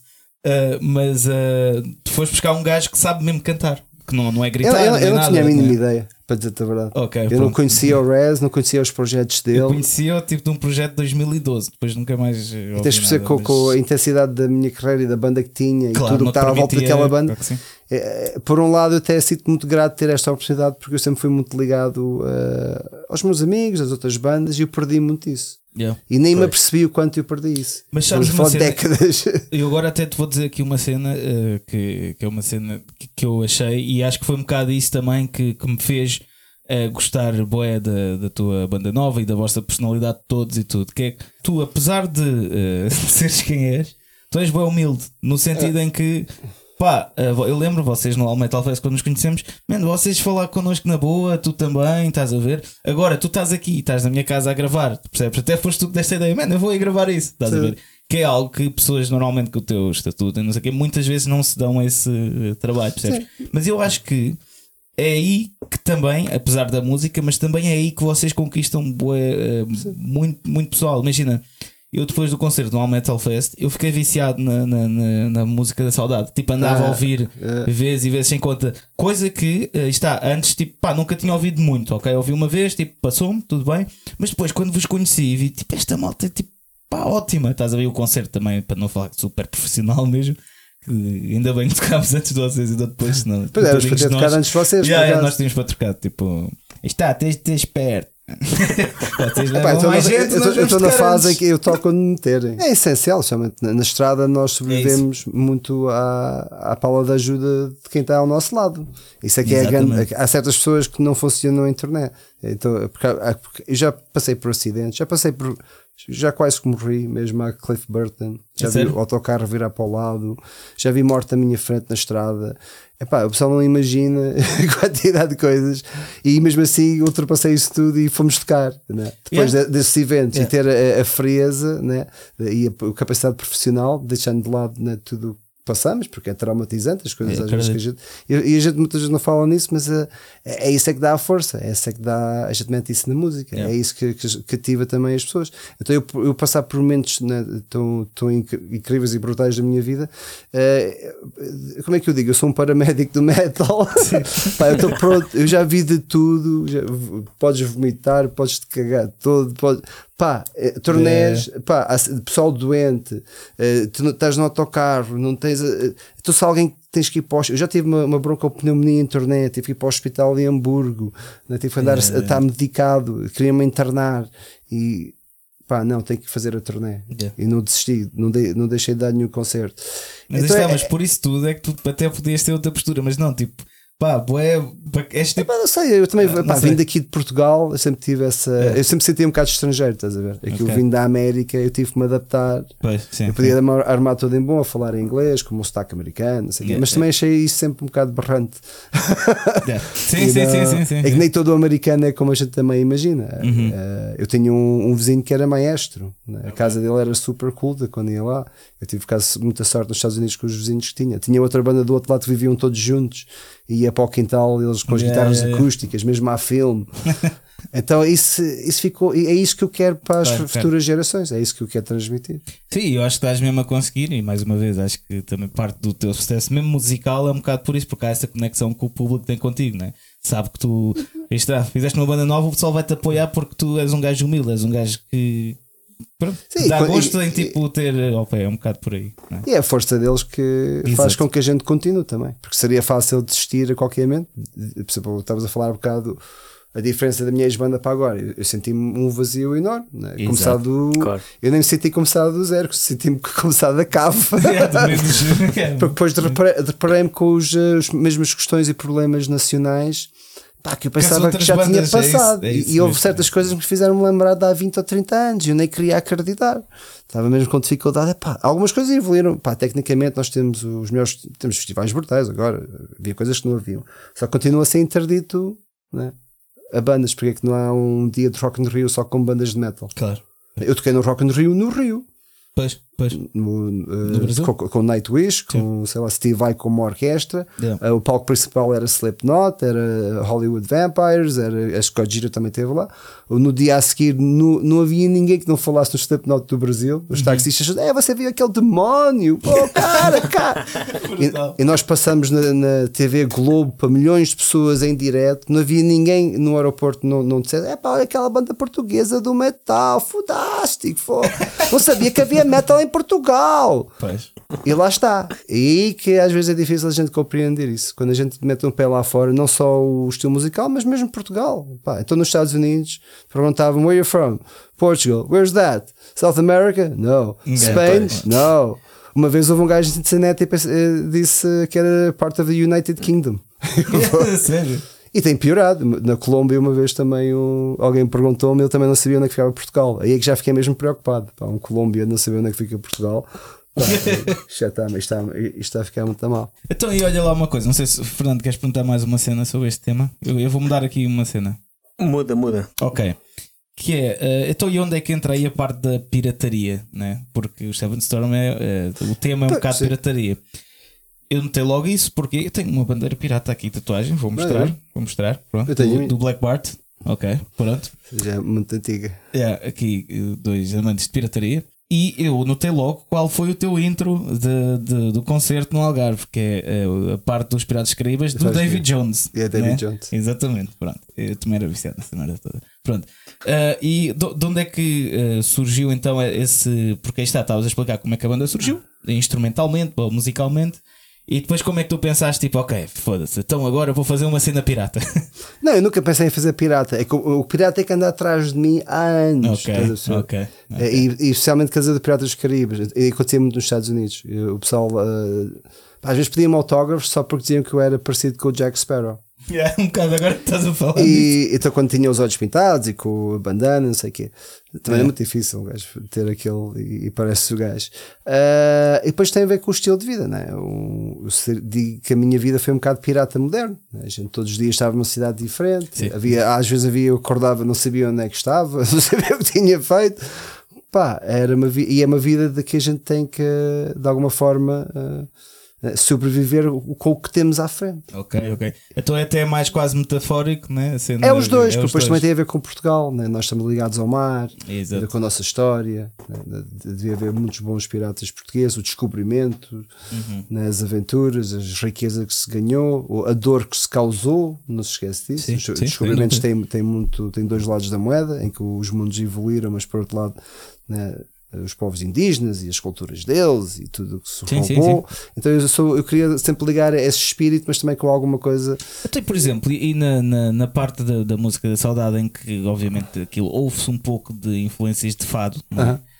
Uh, isso, isso surgiu naturalmente ou vocês pensaram, epá, aqui ficava fixe uma cena mesmo mais eh, portuguesa? Ou tipo surgiu assim do nada, tipo aquilo. eh, Foi, foi, foi, foi o momento em que eu estava possuído. E eu sabia que tinha que ter uma música eh, que seria um single. E essa música foi feita em duas semanas e menos de um mês estava gravada. E foi a Ok. última música que fizemos. Claro que já estávamos a trabalhar junto há mais de um ano e já tinha mais confiança com a banda. E surgiu também depois com uma conversa com o editor, eh, que estávamos a ver, porque eu estava um pouco pé atrás em meter o- um elemento demasiado português. Não queria que ficasse muito cheesy. ou Às Yeah. vezes há esse perigo. Já com a guitarra portuguesa, se não for a dose certa, pois eh, parece que estou na feira medieval. É um bocado. Que eu adoro, sou dos maiores fãs das feiras medievais e vou todos os Sim. anos a Hobbits, há muitos anos. E, mas gente do metal e depois a pensar na sonoridade para o estrangeiro, acho que tinha que ter um, um balanço eh, eh, perfeito. A parte do fado era, era o cherry on top. Exato. E quando fizemos a música, eu, eu já disse isso em entrevistas, e eles sabem que foi- houve ali um momento em que eu parei o ensaio e pedi mesmo ao resto que ele tinha que fazer uma cena eh, de fado, senão a música não fazia sentido nenhuma. É. A mensagem da saudade não ia fazer sentido, Pois. não ia funcionar. É. E ele nunca tinha feito nada assim. Isso é bem bem. e ele fez à primeira e o pessoal ficou todo maluco. É. Não sei se até houve umas lágrimazinhas.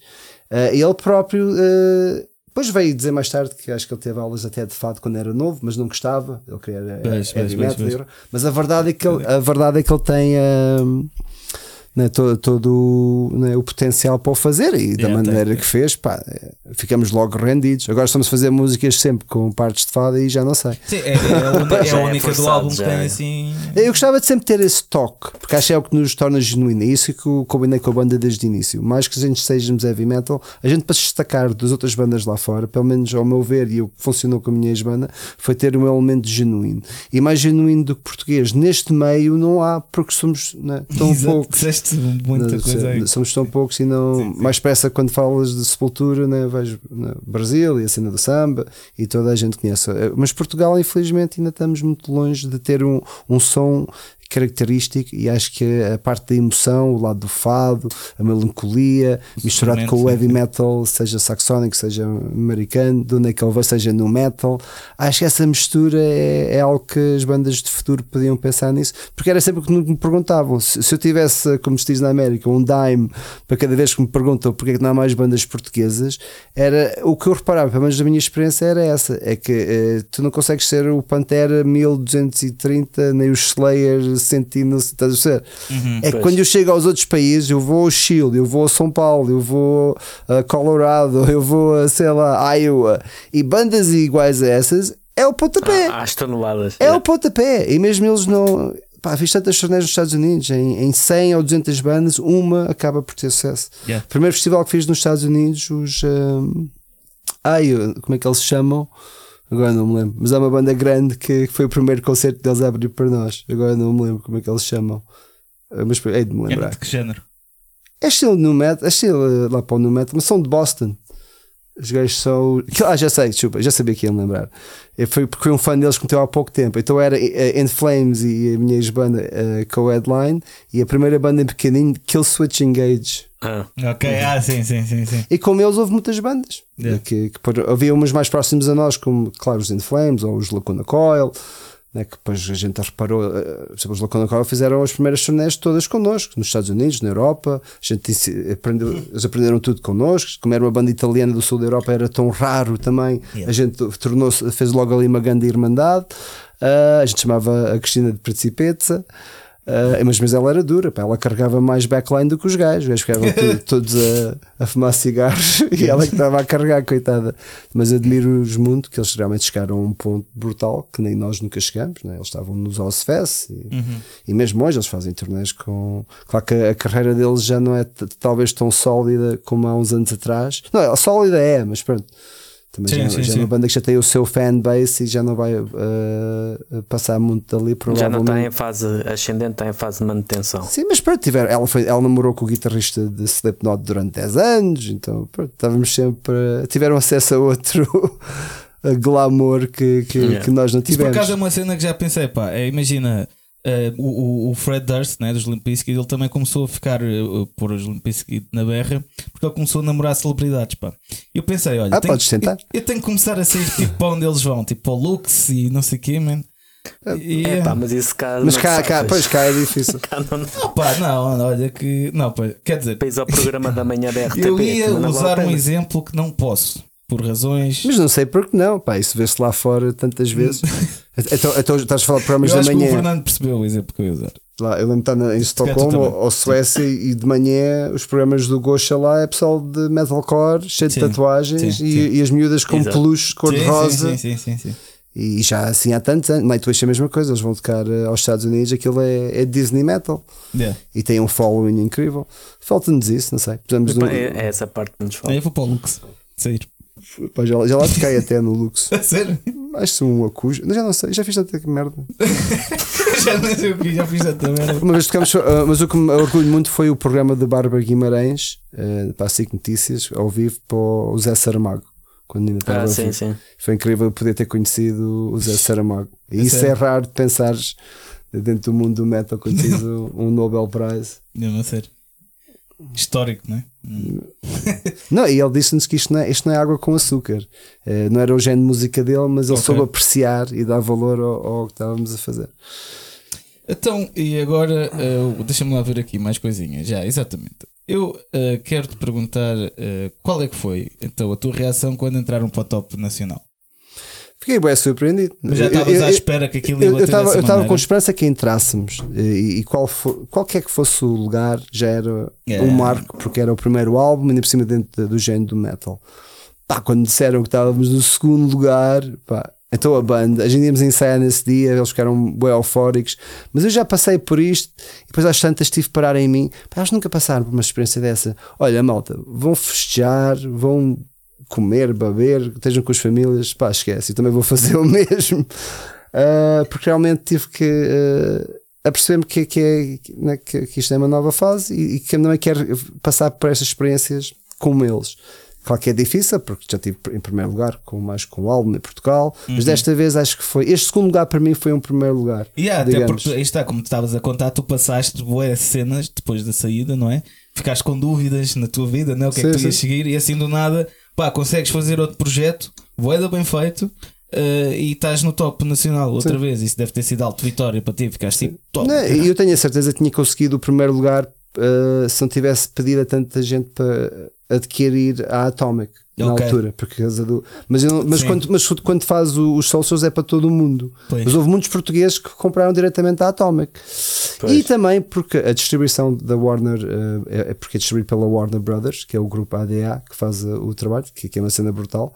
E o, a implementação que podem ter, né? depois viram nas FNACs, né? toda a produção que tivemos, que foi, foi brutal. Ah, ah, a coordenação entre a editora e a distribuidora cá, ah, ah, pronto, à nossa maneira, foi umas semanas antes, digamos.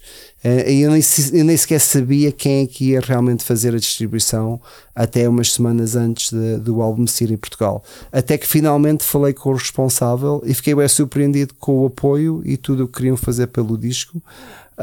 E então aí realmente eh, torna-se mais fácil para os portugueses, como é óbvio, eh, comprar em, em Portugal, eh, também casa dos esportes, e também é importante ver. eh, para mim, esse lado de promoção é o que eu digo: é promoção gratuita, poderes ter o teu disco nas lojas nacionais. Pois, pois, sim, sim. Claro. E muita gente foge a isso, e isso é uma coisa que eu fiz intencional, porque muitas pessoas agora preferem fazer né, Mas às vezes diretamente não pelas fogem editoras. por mal. Por- eu sei, eu tenho, eu tenho os dois, já fiz os dois lados, os três lados, Ah, porque há essa necessidade. Também há o, a vantagem, né, ganhas sempre mais ao, ao vender diretamente com, Uhum. com a editora, mas por outro lado, não, ah, não englobas mais pessoas e mais entidades que Não possam mais exposição.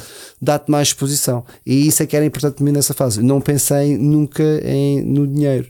Né? O mais importante para mim era fazer a melhor música, o melhor disco e o melhor produto que podia, podia entregar aos portugueses e toda a gente que segue esse estilo musical. Yeah. Ah, e o resto é, é deixar andar. Ah, e, e, e a banda ficar realmente reconhecida ah, para agora a gente poder né, fazer a coisa mais facilmente e que é bem não Claro, estar claro. noites sem dormir. Exato, exatamente. Então, e olha, agora vamos entrar numa parte mais divertida aqui da cena, pá. Uh, não é que não tenha sido divertido, mas uh, um, ok, diz-me aí, tipo, tu que és um gajo bem experiente de estar na estrada, um, regras da estrada para jovens bandas. Diz-me Uh, cinco regras. A mais essenciais. importante é a casa de banho, logo. O que Pedir casa de banho sempre nos Não, backstage? a fa- porque eu fiz muitas uh, uh, torneios de autocarro. Ok, Nunca tiveste um tour bus, pois não. Nunca, nunca. Então nunca. pronto. Então, o tour bus, a primeira regra é uh, only number one, never number two. É- Ok, ok? ok. Porque aquele não foi feito para cocó. Ok, ok. E nunca podes pôr papel. Também às vezes quando eh, tens uma convidada e depois vão fazer xixi e deixam o papel, depois um gajo tem que ir lá, pá, aquilo é um, um grande problema. Isso é, é a regra número um. Ah, a, a nível, se és uma banda nova, pá, dá- tens de estar logo bem com os promotores, porque se estás mal com eles, eh, não vais comer. ok. Não, vão guardar a comida toda para, o- para as bandas deadline. Yeah. Então, vai ter ali uma boa relação e uh, aproximar-te sempre dos técnicos, porque se ajudares os técnicos das bandas headline, eles depois acabam por ceder e também acabam por te ok. ajudar. Por isso entram lá com as arrogâncias e não sei o que, pá, esquece. Aí, aí eles não te vão ajudar. E se eles curtirem o teu som, então eh, ainda, ainda te vão mais dar Ok, apoio. ok. Terceira Ah, regra. Epá, são tantas regras, sei lá. Olha, uma sobre comida. Vá. Epá, Comida? yeah. Tra- anda, anda com ela. eu ia dizer uma e acrescentar uma aqui. Não, o mais importante, o problema é que há muitas alturas em que não tens comida. Então, sempre que há uma estação de serviço, ou especialmente no supermercado, pá, compra o que puderes para teres no teu banco ou para teres contigo. Depois vai haver alturas, também podes ter depois o azar de estar num clube e que a comida não vale nada. Há um, um conselho que o Kiko Loureiro eh, deu, eh, o guitarrista dos Megadeth, Sangra, né? Uh, se calhar já o conheceste também, né? Sim, sim, eu toquei, com eles. Pronto. No, Isto não dá para falar de ninguém, o gajo conhece toda a gente. Com Manowar na, na Itália, em Pronto. 97. Há- há Gods of Metal foi o festival. Há um conselho do gajo que é tipo: eh, nunca comas comidas arriscadas. Se for possível, pá, vai, vai sempre ao Mac se for possível, até, porque o Mac é uma merda, não é? Mas Foi, tu sabes que ao menos não vais ter eh, uma. Não vais pintar a cenita à pistola. É, e Mas, vomitar-te e ter sim. coisa. Não. Concordas com esse conselho? Epá, é possível, eu lembro do México em que as bandas escandinavas iam para lá e os tour managers diziam antes de comer qualquer coisa, bebam um shot de vodka. Mas também são povos que estão habituados a comidas simples. né? O português está habituado a já a Uhum. Yeah, comidas yeah, yeah. complexas. O que eu aprendi que funcionou sempre para mim é eu como o que os locais comem. Eu chego ao México, se eles comem picante de manhã ao pequeno almoço, eu como picante de manhã ao é pequeno bem almoço. man. Eu fui sempre assim, mas já tenho uma costela mexicana, como tenho uma costela alemã. Eu acabo por sempre por comer o que é mais local. E tive fazem que era vegetariano e era boeda difícil. E, e, e- e engraçado, às vezes ficava sempre até- bem. Ah, com o evoluir dos anos, em que começou-se a tornar mais normal haver artistas ou veganos ou, ou vegetarianos, mas em certos países era sempre difícil. Vamos estar na Sérvia, eles a trazerem o National Meat. E aí, pronto, Pois. É- é National porque- Meat com Jack Daniels não funciona muito bem. Pá, é porque vou porque, por exemplo, eh, isso já nos correu mal em Espanha, estás a ver? Que é tipo, ah, vou, vou depois que é tortilhas, que já estão É ali, tortilhas. bocadilhos. Yeah. Mas bocadilhos está-se bem, agora tortilhas têm Sim, ovo, tem e ovo, batata. tem ovo. Sim, tens cuidado com o ovo. Já nos aconteceu duas vezes, apanhámos uma. Foda-se, está-me a faltar a palavra. Mas tenho É. muitas técnicas. eh, Então, se tiveres um autocarro com microondas, eu, eu faço ovos dentro do microondas. Epá, mas a cena é quando te dão tortilhas, isso se calhar já te aconteceu também, não é? Eh, o que é que ainda não te aconteceu, mas dão tortilhas. Agora estás a falar. Uma história engraçada. Ok, pronto. Então dão tortilhas, mas já estão lá há tempo. Mas tu estás tão cheio de fome, né? Como é estar em torneio que nunca tens comida. Então quando tens.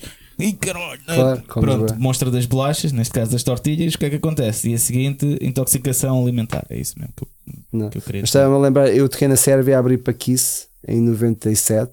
eh, fizemos três espetáculos. Foi Áustria, foi dois na Áustria e foi um na Sérvia. Isso foi logo a seguir à guerra. Eh, então, quando chegamos à fronteira, já temos de fazer um seguro para entrar a contra atiradores. Snipers. foi logo o seguro que nós fizemos. Depois, a Um meio da, seguro no- contra snipers da tranquilidade. Yeah. Olha lá a idade, a gente está bem, vai siga, vai, vamos ficar com os Kiss, esquece.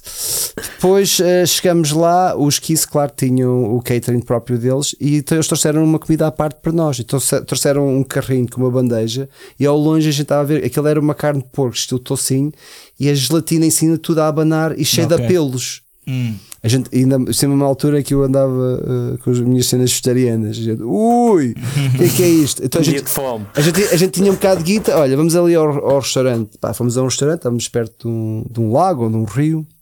pá, mas é poluído, pá, aquele negro. E eu peço um peixe, pá, o homem traz o peixe, aquele estava tudo negro, estragado. E eu, Do you get the fish from the river? E ele, oh, pá, não o comi. E depois eu disse, é pá, traz-me pelo menos um, uma fruta. Ele traz-me uma laranja, a laranja estava congelada. E eu a bater com a laranja na mesa, poc, poc, ei pá, eu não posso comer isto. Isto é lições de vida, para ver as perspectivas. É que eu estava ali a reclamar, mas coitados, os gajos tinham acabado de sair de uma guerra, pá, Yeah, não tinham comida. Também era novo. Então o gajo, eu finalmente traz-me uma banana, pá, a banana estava podre. E eu, epá, eu para ele perceber o. que, pronto, os inglês, o inglês dele não era do melhor para ele perceber, eu só digo assim: The banana is dead. E o gajo saca de um canivete, corta a parte que está podre, The banana is good. Toma! Toma, está feito, mano. Essa é das minhas histórias clássicas de comida. E pronto, e mamei a banana. Mas, ne- mas nessa noite foi, foi brutal. A gente tocou com os esquiço que eles ah, tiveram atrasados na fronteira, tiveram que montar tudo à pressa, então tivemos que usar a mesma mistura deles, o PA deles, eles emprestaram-nos tudo. De tal maneira que a gente tínhamos uns, eh, uns, uns loaders, que eram sérvios, eh, que nunca tinham visto uma, uma produção daquelas, os gajos pareciam, estava numa loja de brinquedos.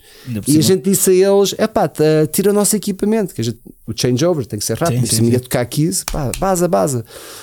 É pá, a gente disse aquilo com uma forma que não é começam-nos a trazer os monitores dos Kiss, os microfones dos Kiss. A gente, não, não, não, leva de volta, leva de volta. Ei, ganda gamanço tinha sido ali. O que valia agora, aqueles. Ei, é, mas tocar com Kiss deve ser uma cena, mano. É por cima aquela, ver aquela produção toda aqui. Pirotecnia, tudo. Exato. Então houve um bocado do telhado que caiu em cima de um gajo que ele estava numa área que era proibida e levou um pontapé no cu do, do técnico por estar lá. Mas eu podia ter morrido. É, Caraças. sim, cara. Yeah. Então, mas já, estávamos na terceira regra. Eu é que depois a gente inseriste da comida e acabámos nos 15. Quarta regra: se queres, pá, se queres comer, mesmo tens que acordar cedo. Pá, se tu acordas boa, tarde, boa. quando chegas lá, então eu quero a headline, uma, uma boa parte depois da carreira, as bandas de suporte mamavam tudo. então, quando chegares a headline, ou pedes para te guardar, É, ou acorda, vai comer, depois voltas para a cama. ok, ok. dormes um bocadinho, porque assim já estás descansadinho. Ah, e depois também acho que ah, os banhos. Por exemplo, se és a banda headline, normalmente eles têm aqueles caldeirões, quando chega a tua vez, já, já não, tens água é, quente. Pois, pois, Isso pois, também é outro problema. Então, basicamente, é, vamos pôr tudo numa regra, que é ser o primeiro a fazer tudo. Isso é o melhor. Assim É, já estás é, safo. Já estás safo. Assim já estás- E agora. E toalhas também. Tens sempre sacar uma toalha. Mal entras, guarda logo uma toalha para ti. É, não é. chegaste ao ponto de dão toalhas. Ah, sim, já. Olha, já, cheguei a esse ponto. Das Que aqui em. Portugal ainda ninguém me deu uma toalha. Nesta, nesta nova fase, não. Estou à espera. Isso no, epá, Tens de estar no Rider. tem que estar no rider. Já Mike. tive tudo em Riders. Agora, Cartões de Tem que estar a fone. ensinar ao Mike que tem de se pôr uma toalha no rider. Não, todos é, é- são toalhas de palco. E normalmente sei, tem, eu sei. e ainda mais além. Eu sei demasiado sobre isto. E tem que ser pré-lavadas. Pois. Não é só levar a toalha. Tens, tem que estar já lavadas. Então quando vais, estás no palco, ficas todo branquinho. Pá, eu geralmente o que eu roubo é almofadas dos hotéis. Não sei se isso ah, sim, já, já andei. Na carrinha almofada. e tal, não há almofada, tipo, pá, o hotel, os gajos tratam-te mal, tipo, ah, é, então vão ter uma, uma. A sério, já aconteceu, é, mano, tenho grande coleção de almofadas por causa disso. Uh, outra regra, no início uh, pá, faz uma diferença enorme quando as bandas realmente uh, vão para o merch. Eu passava muito tempo no merch e foi uma grande escola, não só conhecer o público, as pessoas, os hábitos. Faz-te confusão irem para o merch ou não não, irem? não, uh, não irem. não, não estou a dizer, percebi, não fa- uh, desculpa, uh, faz uma diferença enorme para as bandas que estão in- no início Ah, irem perderem um bocadinho de tempo, não é só tocar e depois e bazar, não é? Assim. agora não tenho tempo, agora vou beber, vou- há tempo para beber, há tempo para fumar, há tempo para tudo. Yeah. Mas depois do concerto, se puderem ter um bocadinho né, de paciência para os fãs, porque são essas pessoas que, né, que estiveram ali né, desde cedo à espera de te ver, ah, e eu fiz isso muito, como podes imaginar. Ah, mas mesmo assim, ah, acho que é o, é o que me incentiva, é o que me dá. Mesmo antes dos concertos, gostava sempre de falar um bocado com o público. Sim, sim. Porque quando dás muitos concertos, começas a, a perder a realidade. Uhum. Estás sempre em cima do palco todos os Pois, dias. pois. Às vezes, às vezes é o mesmo dia e tu não sabes. Então, tu- se não tiveres um bocadinho de conversa, acho que pelo menos mentalmente isso é, Ok. é importante. E também o lado, claro, e- é o lado do exercício. né? Eu tentava sempre fazer algum tipo de exercício. Fazias artes marciais com as pessoas? Às vezes, eu com o Paul dos Cradle, ele, ele praticava karaté, eu fazia taekwondo, então a gente às vezes uh, treinávamos juntos. Tive um tour manager que fazia. uh, uh, como é que chama? Não, não é Valtude, é Jiu-Jitsu. Sim. Fazia jiu-jitsu, às vezes também treinava com ele. Até esteve lá no autocarro uma vez com os Marduk. Com... É um profissional do UFC que, que curte bem metal, não sei o nome dele. Não sei, eu não acompanho muito. Pá, mas o pronto, ele estava lá no autocarro. Pá, sempre estes É, momentos de, de Hollywood. E o Dave Mustaine, já andaste ao fight com ele? O Dave Mustaine veio a Cascais a jantar. Quando ele teve cá de cá, Mas- foi, foi buscar ao Sheraton, eh, levei a ele, ele quis ir Ah, a. foste tu buscá-lo. Foi É buscar. grande cena, mano. Eu quero Eu- conhecer o eu- Dave a casa da tour manager e vamos ele, vamos o, o Chuck dos Testament, a equipa técnica dele, éramos para aí 10 pessoas e ele eh, falava-me do sítio que ele tocou em. ele ele estava a falar de Cascais, só que eu não sabia que estava a falar de Cascais. E eu estava com pressa, eu queria me ir embora. E pá, ele nunca mais se despacha, o homem só fala, só fala. E ele a falar de uma praia e teve um momento, eh, ele acordou uma vez de manhã ou não dormiu essa noite e entrou numa igreja ali em Cascais. E para ele foi um momento, foi um momento eh, Ele, ele é, marcante para ele. ele sim, é sim. Sim, então aquele foi bem importante para ele. E, e ele contou a história toda e eu só lhe digo assim: é aí que eu quero te levar. bem, o homem estava com o chapéu, o chapéu voou Yeah. pela, pelo hotel fora. eh, vamos embora. E depois fomos para lá. E o homem, até na Praia dos Pescadores, descalçou-se, foi molhar os pés. Ele é bacana. Ele comigo foi um grande bacana. Uh, Pagou-nos o jantar. Uh, houve ali um momento em que foi engraçado que estávamos uh, ali na praça de Cascais a beber um copo e uh, parece, ele estava com o braço ao peito. Ele tinha-se magoado. Sim. Ao longe até parecia que tinha o braço partido, mas não. Uh, e parece um fã que me conhecia. E ele só me diz assim: Mike, pá, apresenta-me ao Dave. Eu, pá, vim para o Dave, ah, pá, Dave, ele, ele quer uh, falar, Mas quer isso o foi o autógrafo. Rui, isso foi o meu amigo o Rui Rotten Ah. de Cascais, Ah, mano. Sim, sim, sim. Então, então eu, conto, eu conto a minha parte. Pois eu já ouvi E, outra parte. e- sim. e ele, diz, e ele só diz Brutal. assim: ficou assim bem arrogante, mas como é que ele sabe quem é que eu sou? E eu assim, Dave, ele tem um patch de Megadeth. E então lá deu o auto. Ah, mas depois ele também "Eu- Não vai haver concerto amanhã. Eu, porquê que dizes isso? Eu, ui, aqui, aqui, ali começou já a bater no nervo. Para com Pois. certos rockstars tens de ter cuidado em certas coisas. É. E, e ali ele é. ele- e mas se souberes estar com o Dave, ele é das melhores pessoas e acho que é do. Pá, se não, houvesse, se não fosse ele, no, o metal não Claro. seria o que é, os Metallica não seriam o que são. Mas ele também é mestre mérito. em artes marciais, não é? Ele faz cara até, sim. E ele treina, ele mesmo agora no torneio de Trivium. Também já estive com os Trivium, eles andam com os Tartams. Pois é, hoje E também eles- fazem. eu também já andei com muita coisa, mas depois os técnicos testavam. Uma vez andei, tentei andar com um ginásio, tinha 80 kg de peso no torneio. É, era, era, era cada olhar todos os dias. o Doyle faz isso, não é? Ah, sim, mas o gajo é milionário, ele pode fazer Pois. o que ele quiser. Então, mas Ou podes ir, ou podes ir é, o chato de ir a ginásios, também já fiz isso, é que depois sais da venue e perdes muito tempo e, não, Pois, pois, pois, pois. e não estás ligado. Eu também fiz isso e depois deixei de fazer porque perdia o incentivo, a energia do concerto, estás a perceber? Yeah, yeah, yeah, O gajo sai da venue, a pessoa não percebe que a pessoa quer ir ao restaurante jantar ou almoçar. É pá, não, é tudo feito na venue. Aquilo é, tu entras ali e só sai dali que é para ir para outro concerto, Exato. que é o mais confortável. Pá, grandes histórias aqui, pá. E qual é que é então, para finalizar isto, que já, já vai um bocado longo, mas, eh, mas está a ser bem fixe esta conversa. Hum, qual é que é então a história mais engraçada que tu tens da estrada? Não, aliás, são duas perguntas. A história mais engraçada que tens da estrada e a pessoa mais fixe que já conheceste na estrada, tipo, sei lá, de ídolos que sempre quiseste conhecer e É conseguiste conhecer. tantos. Mas Eu um, tenho, diz-me tenho, um. tenho uma oh, das pessoas mais importantes, claro, eh, foi o Pete Steele, dos Type Negative. Eh, A forma como ele me recebeu, eu estava em Helsinki, no- acho que foi o Tavassia, foi o primeiro concerto da turnê. Pá, ele cumprimentou-me e agradeceu-me por fazer parte da turnê. Eh, Disse-me de imediato: qualquer coisa que tu necessi- necessitas, vem ter diretamente comigo a e fixe. não, e não o tour manager. Ele aparecia no nosso backstage, sentava-se ao nosso lado, passado dois ou três concertos, e ele, é pá, estive a ver o vosso concerto ontem, e pá, as nossas árvores. Eles tinham os árvores do October Rust, que é um álbum muito importante deles, mas tinham mesmo árvores que eles punham no palco. Só que a gente tinha as mesmas projeções e com as árvores não se percebia as, as projeções. E ele disse: Olha, eu vou dizer aos meus técnicos para eles sempre puderem encostarem as árvores ao lado eh, para vocês terem eh, né, melhor espetáculo. Mas eu, tá bem, obrigado. E o engraçado foi depois ao longo dos anos, eu quando ia tocar a Brooklyn, eh, mesmo que fosse num clube pequeno, ele aparecia, estava sempre com piadas, estava sempre aí humorado ao, ao pé da gente. Uma vez apanhou-me sozinho no autocarro, deu-me montes de conselhos sobre a indústria, conselhos que, que todos desejamos que ele tivesse seguido. Ele próprio. Uh, mas é, normalmente é assim, às vezes damos os melhores conselhos e somos os piores para nós. Yeah, yeah. E, mas foi, eu olho para isso para trás e neste projeto foi muito importante porque também mantenho muito ligado ao melhor amigo dele, que é o Tony Mecha, que mora em Brooklyn, que é de origem portuguesa. E o Pete falava-me dele Uh, eu imaginava um português daqueles, pá, como eu fui criado, que mal fala português, não percebe nada de Portugal, completamente americanizado, mas fiquei super surpreendido o quanto ligado o Tony. Ele já tem 56, 57 anos. E se queres boas histórias, fala com o Tony, que o Tony trabalhou no Lamour uh, nos anos 80 e ele viu tudo de tudo que tu possas imaginar. Sim. Toda a gente tocou ali. Os Iron Man, os, uh, hum, sei lá, Megadeth, Anthrax, os, até os Metallica, nos, nos, nos, no princípio da, da carreira deles, e aquele, os donos eram um bocado mafiosos. Um bocado não, eram mesmo. Máfia italiana.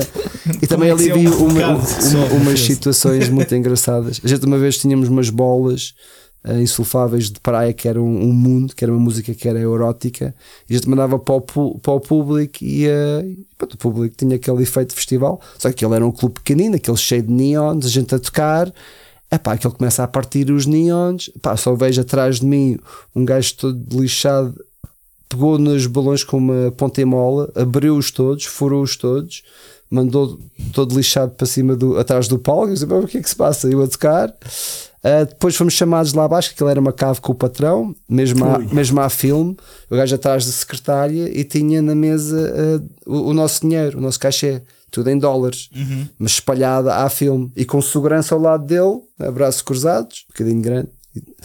E uh, ele só nos diz assim: pá, eu gosto muito de vocês, vocês são portugueses, ainda por cima conheci o Tony, o que é que vocês voltem cá? Mas vocês partiram os neons. e diz assim: E agora? Os neons custam isto. Ele mete a mão para aí 3 quartos do cachê e mete para o lado. Custa isto. Pá, não sobrou. Nem sei se sobrou alguma coisa ou se ele meteu tudo. Agora não me lembro. ele só diz assim: uh, concordam? A gente olhamos um para o outro, sim, pois, está bem. Mas ainda, ainda vão cá voltar. E por acaso voltamos, ainda, ainda lá voltamos a tocar. Então valeu a pena, é. Pá, ali era sempre uma aventura, aquele clube. Aquele a gente apanhou os anos eh, degradantes do Lamor. Aquele era nos anos 80, como estava a falar, os Twisted Sitters eh, vendiam 3 mil bilhetes, estava pois, sempre pois, esgotado pois, todos os fins de semana. Aquele era mítico. E tu tens um grupo do Lamor, se fores ver, é tudo pessoal old school do, do hard rock. E essa geração é se pudermos manter uh, um pouco de ligação e influenciar a nossa, depois para passar para as próximas, uhum. é algo que se vai perder. Tu conseguiste meter as duas perguntas que eu te fiz numa. Foi tipo uma história boa, engraçada e conheceres o Peter Steele. Ah, tá. É o do, a, a pergunta do ídolo.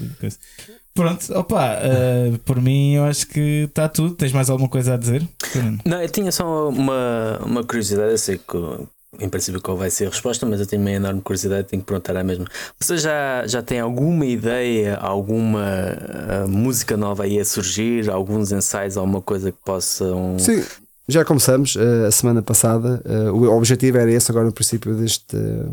Deste ano, enquanto não tivermos concertos, é focar-nos já na, na composição do próximo álbum, porque eu sei como as coisas funcionam. E se eu quiser um disco que tenha a hipótese sair em 2024, tem que começar a trabalhar já o mais depressa possível. Porque depois eu não sei o que é que vai acontecer para a frente, também já me aconteceu no passado, a gente preparar o álbum, depois surgir uma turnê e depois vamos para a turnê uh, sem nenhumas ideias, vai ser muito mais difícil depois de uma turnê, ou, ou o que é que a gente faça, não sei, de depois termos uh, material para depois lançar um segundo disco e que seja da qualidade, por isso eu quero ter tempo para isso. E isso funcionou muito bem para este primeiro disco, porque já há muitos anos não tinha essa oportunidade, em que não tinha lado nenhum país, não tinha turnés, também estava tudo fechado, e poder ter um álbum e amadurecer, né, ter o tempo para ouvi-lo, experimentar ideias diferentes, abordagens diferentes, uh, mesmo as gravações demoraram mais tempo que eu estava habituado, mas ia surgindo, depois lembrei-me do cello, depois lembrei-me né, da guitarra portuguesa, depois né, que eu queria uma, uma cítara, mas se vamos ter uma cítara, então porque anda uma guitarra portuguesa, então isto demora algum tempo, eu acho que o mal hoje em dia dia a indústria obriga-nos a, a, ter que fazer um disco o mais depressa possível e eu tenho a noção disso e vou fazê-lo na mesma. Só que tinha que preparar muito antes. Exato, exato. Começas antes. E, e, agora neste espaço, e, tá, e, a banda está a curtir, é, porque a gente também uh, ensaiou intensamente este disco. Então agora parece estamos um bocado de férias porque pá, não tem que estar tudo bem tocado, eu só estou ali à, à procura né, de, Do de- feeling. do feeling, de- é o que eu digo a eles, pá, não vamos entrar muito microscopicamente na- nas músicas, não vamos estar a analisar cada que passa. Isso não é para agora. É o que eu digo, isto agora é, só- é a carne, é o, estamos a, o preenchimento, né? o que é que faz a estrutura de uma música, o que é que sente-se bem, que é para depois mais tarde a gente poder ouvir. A gente faz tudo agora com o iPhone, é brutal o som do iPhone. Isto é um grande cota. Pá, ponho aquilo na sala e, e, e pá, isso serve perfeitamente. Claro que eu estava habituado a ter um estúdio, gravar tudo, mas também às vezes o tempo que perdia, né? porque o microfone estava Só fora do sítio. Pá, também gostei muito de- deste lado mais juvenil de fazer música, porque eu já sei como fazer tudo até Exato. a um nível bastante alto. Uh, mas com esse nível, às vezes, e com o lado técnico, às vezes perdemos o mais importante, que é o lado emocional da música e o gosto de tocar com E alguém. é por aí. É isso O E- basics, e isso, é? e isso está-se a perder. Isso ouve-se muito. Então agora, eu sou do tempo em que gravei álbuns em, em fita. Eu sei a dificuldade que é gravar em fita. Eu- Tu, quando a cena do Pro Tools mudou completamente tudo, né? tu consegues fazer toda a gente soar quase bem hoje em dia. É, é e verdade. antigamente não, tu- eu, eu- eu era um terror e para um gajo suava, meu, suor frio, porque aquilo a fita é caríssima, então na bateria tu Tinhas não consegues fazer. ser um bom músico. Tu não podes entrar. É, exato. eh, há- hoje em dia consigo. Hoje, hoje em dia consigo tirar, fazer takes, tirar um bocado de um take e juntar com outro take. A gente evita ao máximo. A minha política continua a ser fazer o. Se for preciso, de princípio ao fim. Se houver um detalhe aqui, não vamos estragar uma música inteira porque há uma coisa que está mal, então vamos substituir, sim senhora. Porque tenho outros takes. Mas está uma certa liberdade. Para mim abriu muito. O Antidote se calhar foi o que me abriu mais, foi essa liberdade. É que ele, ele só me disse assim: grava, não te preocupes. E de tal maneira que esse disco, o Antidote, gravei um dia e meio na Finlândia com, o- com o Healy e Lesma, que era o, ele tinha feito cenas com o Him e com o Apocalíptica. Mas ele era um gajo tão querido, tão bacana, a querer. é, pela primeira vez apanhei um produtor que queria me satisfazer a mim. É que eu estava habituado a pessoal. É ao Yeah, contrário. yeah, yeah. Tens de É, fazer isto, tens de tens fazer que- aquilo, tens de tocar assim. tem- agora o right tem que ser, não pode ser tão alto, o tarol tem que ser mais controlado. Eu, fuck, man. E passei por isso tudo, como é óbvio. Mas depois de repente, um gajo que me diz: pá, se- se- sejas tu, pá, pá, liberta-te. mesmo. Yeah. E esse álbum por acaso gravei. Por acaso também tinha deslocado o meu, o meu braço uma semana e meia antes, então também estava com pressa de gravar. Ah, ok. Por isso, isso também Então foi, foi por foi isso, ali então duas coisas, isso. foi ali a, a adrenalina e as endorfinas a funcionar. Ok. Mas pronto. Bem, então olha, bem. ah, agora ah, nós antes de terminarmos, nós damos sempre duas ah, sugestões cada um. Uma é uma sugestão para uma música do Spotify. A tua música já foi sugerida, a tua banda, portanto, dá outra da, do, da Duas ou três vezes. Exatamente, duas ou três vezes. Portanto, um, pá, dá, dá, dá o que tu quiseres, o que estejas a ouvir mais neste Ah, momento. não sei, há, há uma música que eu curto bem, que é, não sei se o pessoal está habituado, é, Sama, é do Samael, não sei se conhece, é Baphomet's Throne. Ok, pronto. Não, Isto é para pôr na, na, na playlist do Spotify, que nós temos um. Baphomet's uma- Throne é pronto. uma malha. Ok, então. uh, Por acaso também é uma das minhas favoritas dessa- da primeira fase deles. É quando, eu, quando o que tocava bateria. Eu, era, eu sou super fã e ela até me influenciou muito no, no estilo de tocar. E a primeira turnê que eles fizeram com o Passage, em que ele a tocar teclados, até foi co- comigo. e a gente estava sempre a chateá-lo durante anos. Eh, pá, Por vol- acaso o que me fazia confusão era ele tocar bateria em pé. Ele ainda faz isso. Mas eles continuam a ter uma carreira uh, fixe. Pá, mas ele era. Aquele é um compositor brutal e teclista brutal. Pá, a exigência da bateria, pá, eu compreendo. Ele. uh, Mas ele era muito bom se ele, ele tivesse continuado. Mas, ele- mas, é, mas é tal coisa, hoje em dia que eu vejo cada vez mais a maneira como nós uh, interpretamos as coisas e expomos as coisas, pá, pode ser de tantas maneiras diferentes e variadas. O importante é acreditar nelas e, uh, e não desistir. Agora, Claro. como o fazes, pá, eu também tinha bem macaquinhos da cabeça, por fazer isto ou fazer aquilo, para o que é que isto vai dizer. É pá, a, a sério, não às vale a pena. é só fazer e pronto, não é? É um sim, bocado- meu, sim, pá, é, é, é sentir a música, eh, por exemplo, mesmo no caso da tua banda, que é um estilo de heavy metal em que há muitas bandas, mas a maneira como vocês fazem, vindo de Portugal, a vossa geração, pá, é brutal para mim, né? Uhum. manter essa continuidade. E vocês vão evoluir muito, né? têm que continuar a fazer o que estão a fazer e, e ter e, e estarem expostos a outras bandas do género. E não, eu fazia muito crossover, tocava em festivais de hardcore, toquei tantas vezes com Seca Vedol e Madball e Biohazard.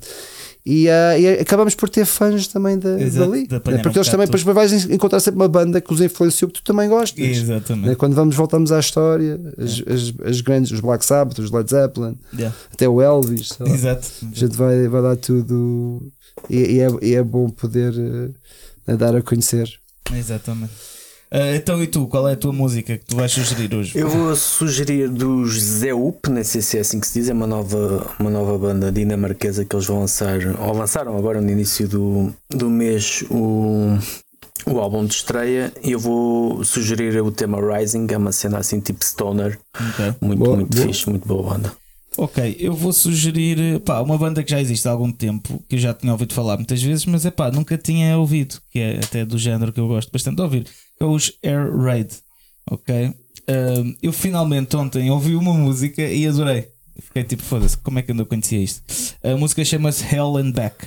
Ou seja, Ok. vai ser essa que eu vou sugerir. Depois, a segunda sugestão que nós damos eh, sempre aqui no podcast é a sugestão de uma coisa. Ou, ou pode ser uma série, filme, um livro, exatamente. um- Eh, o, que quiseres. Pronto, se não tiveres já a tua sugestão, podemos deixar para o fim e Tá bem, tá bem. Eu vou, para, pe- eu vou pensares nisso. Qual é que é a tua sugestão, Fernando? Eu vou sugerir o, o anuário uh, 2021-2022 do Videoclube do Sr. Joaquim. Isto é um livro que hum, é de, um- de uma página do Facebook, uh, onde eles fazem reviews a filmes que são reviews completamente tapafúrdias. Uh, mas eu também comecei a fazer, quando comecei a fazer reviews foi de álbuns ou de música e de cinema. Pá, acho que é, é um projeto fantástico é o videoclipe do Sr. Joaquim, o anuário 2021-2022 das Nalgas do Mandarim. Ok.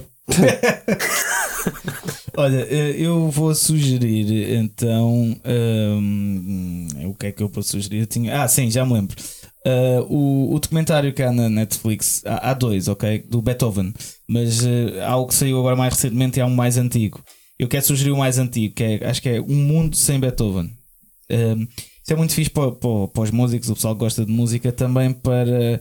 Pá, tem lá certas noções que eu não fazia ideia, tipo a cena de repetir riffs, tens um riff principal e depois uh, uh, repetes-os até ao refrão e é, é- faz tudo parte do mesmo riff. Isso foi o, o Beethoven que, que introduziu na música, porque antes a música clássica tinha várias partes que não tinham nada a ver umas com as outras. O gajo começou a repetir tudo, estás a ver? E, e pá, achei super interessante uh, o, o documentário, portanto vou sugerir É, isso. tem que ver isso. E agora tu, já sabes?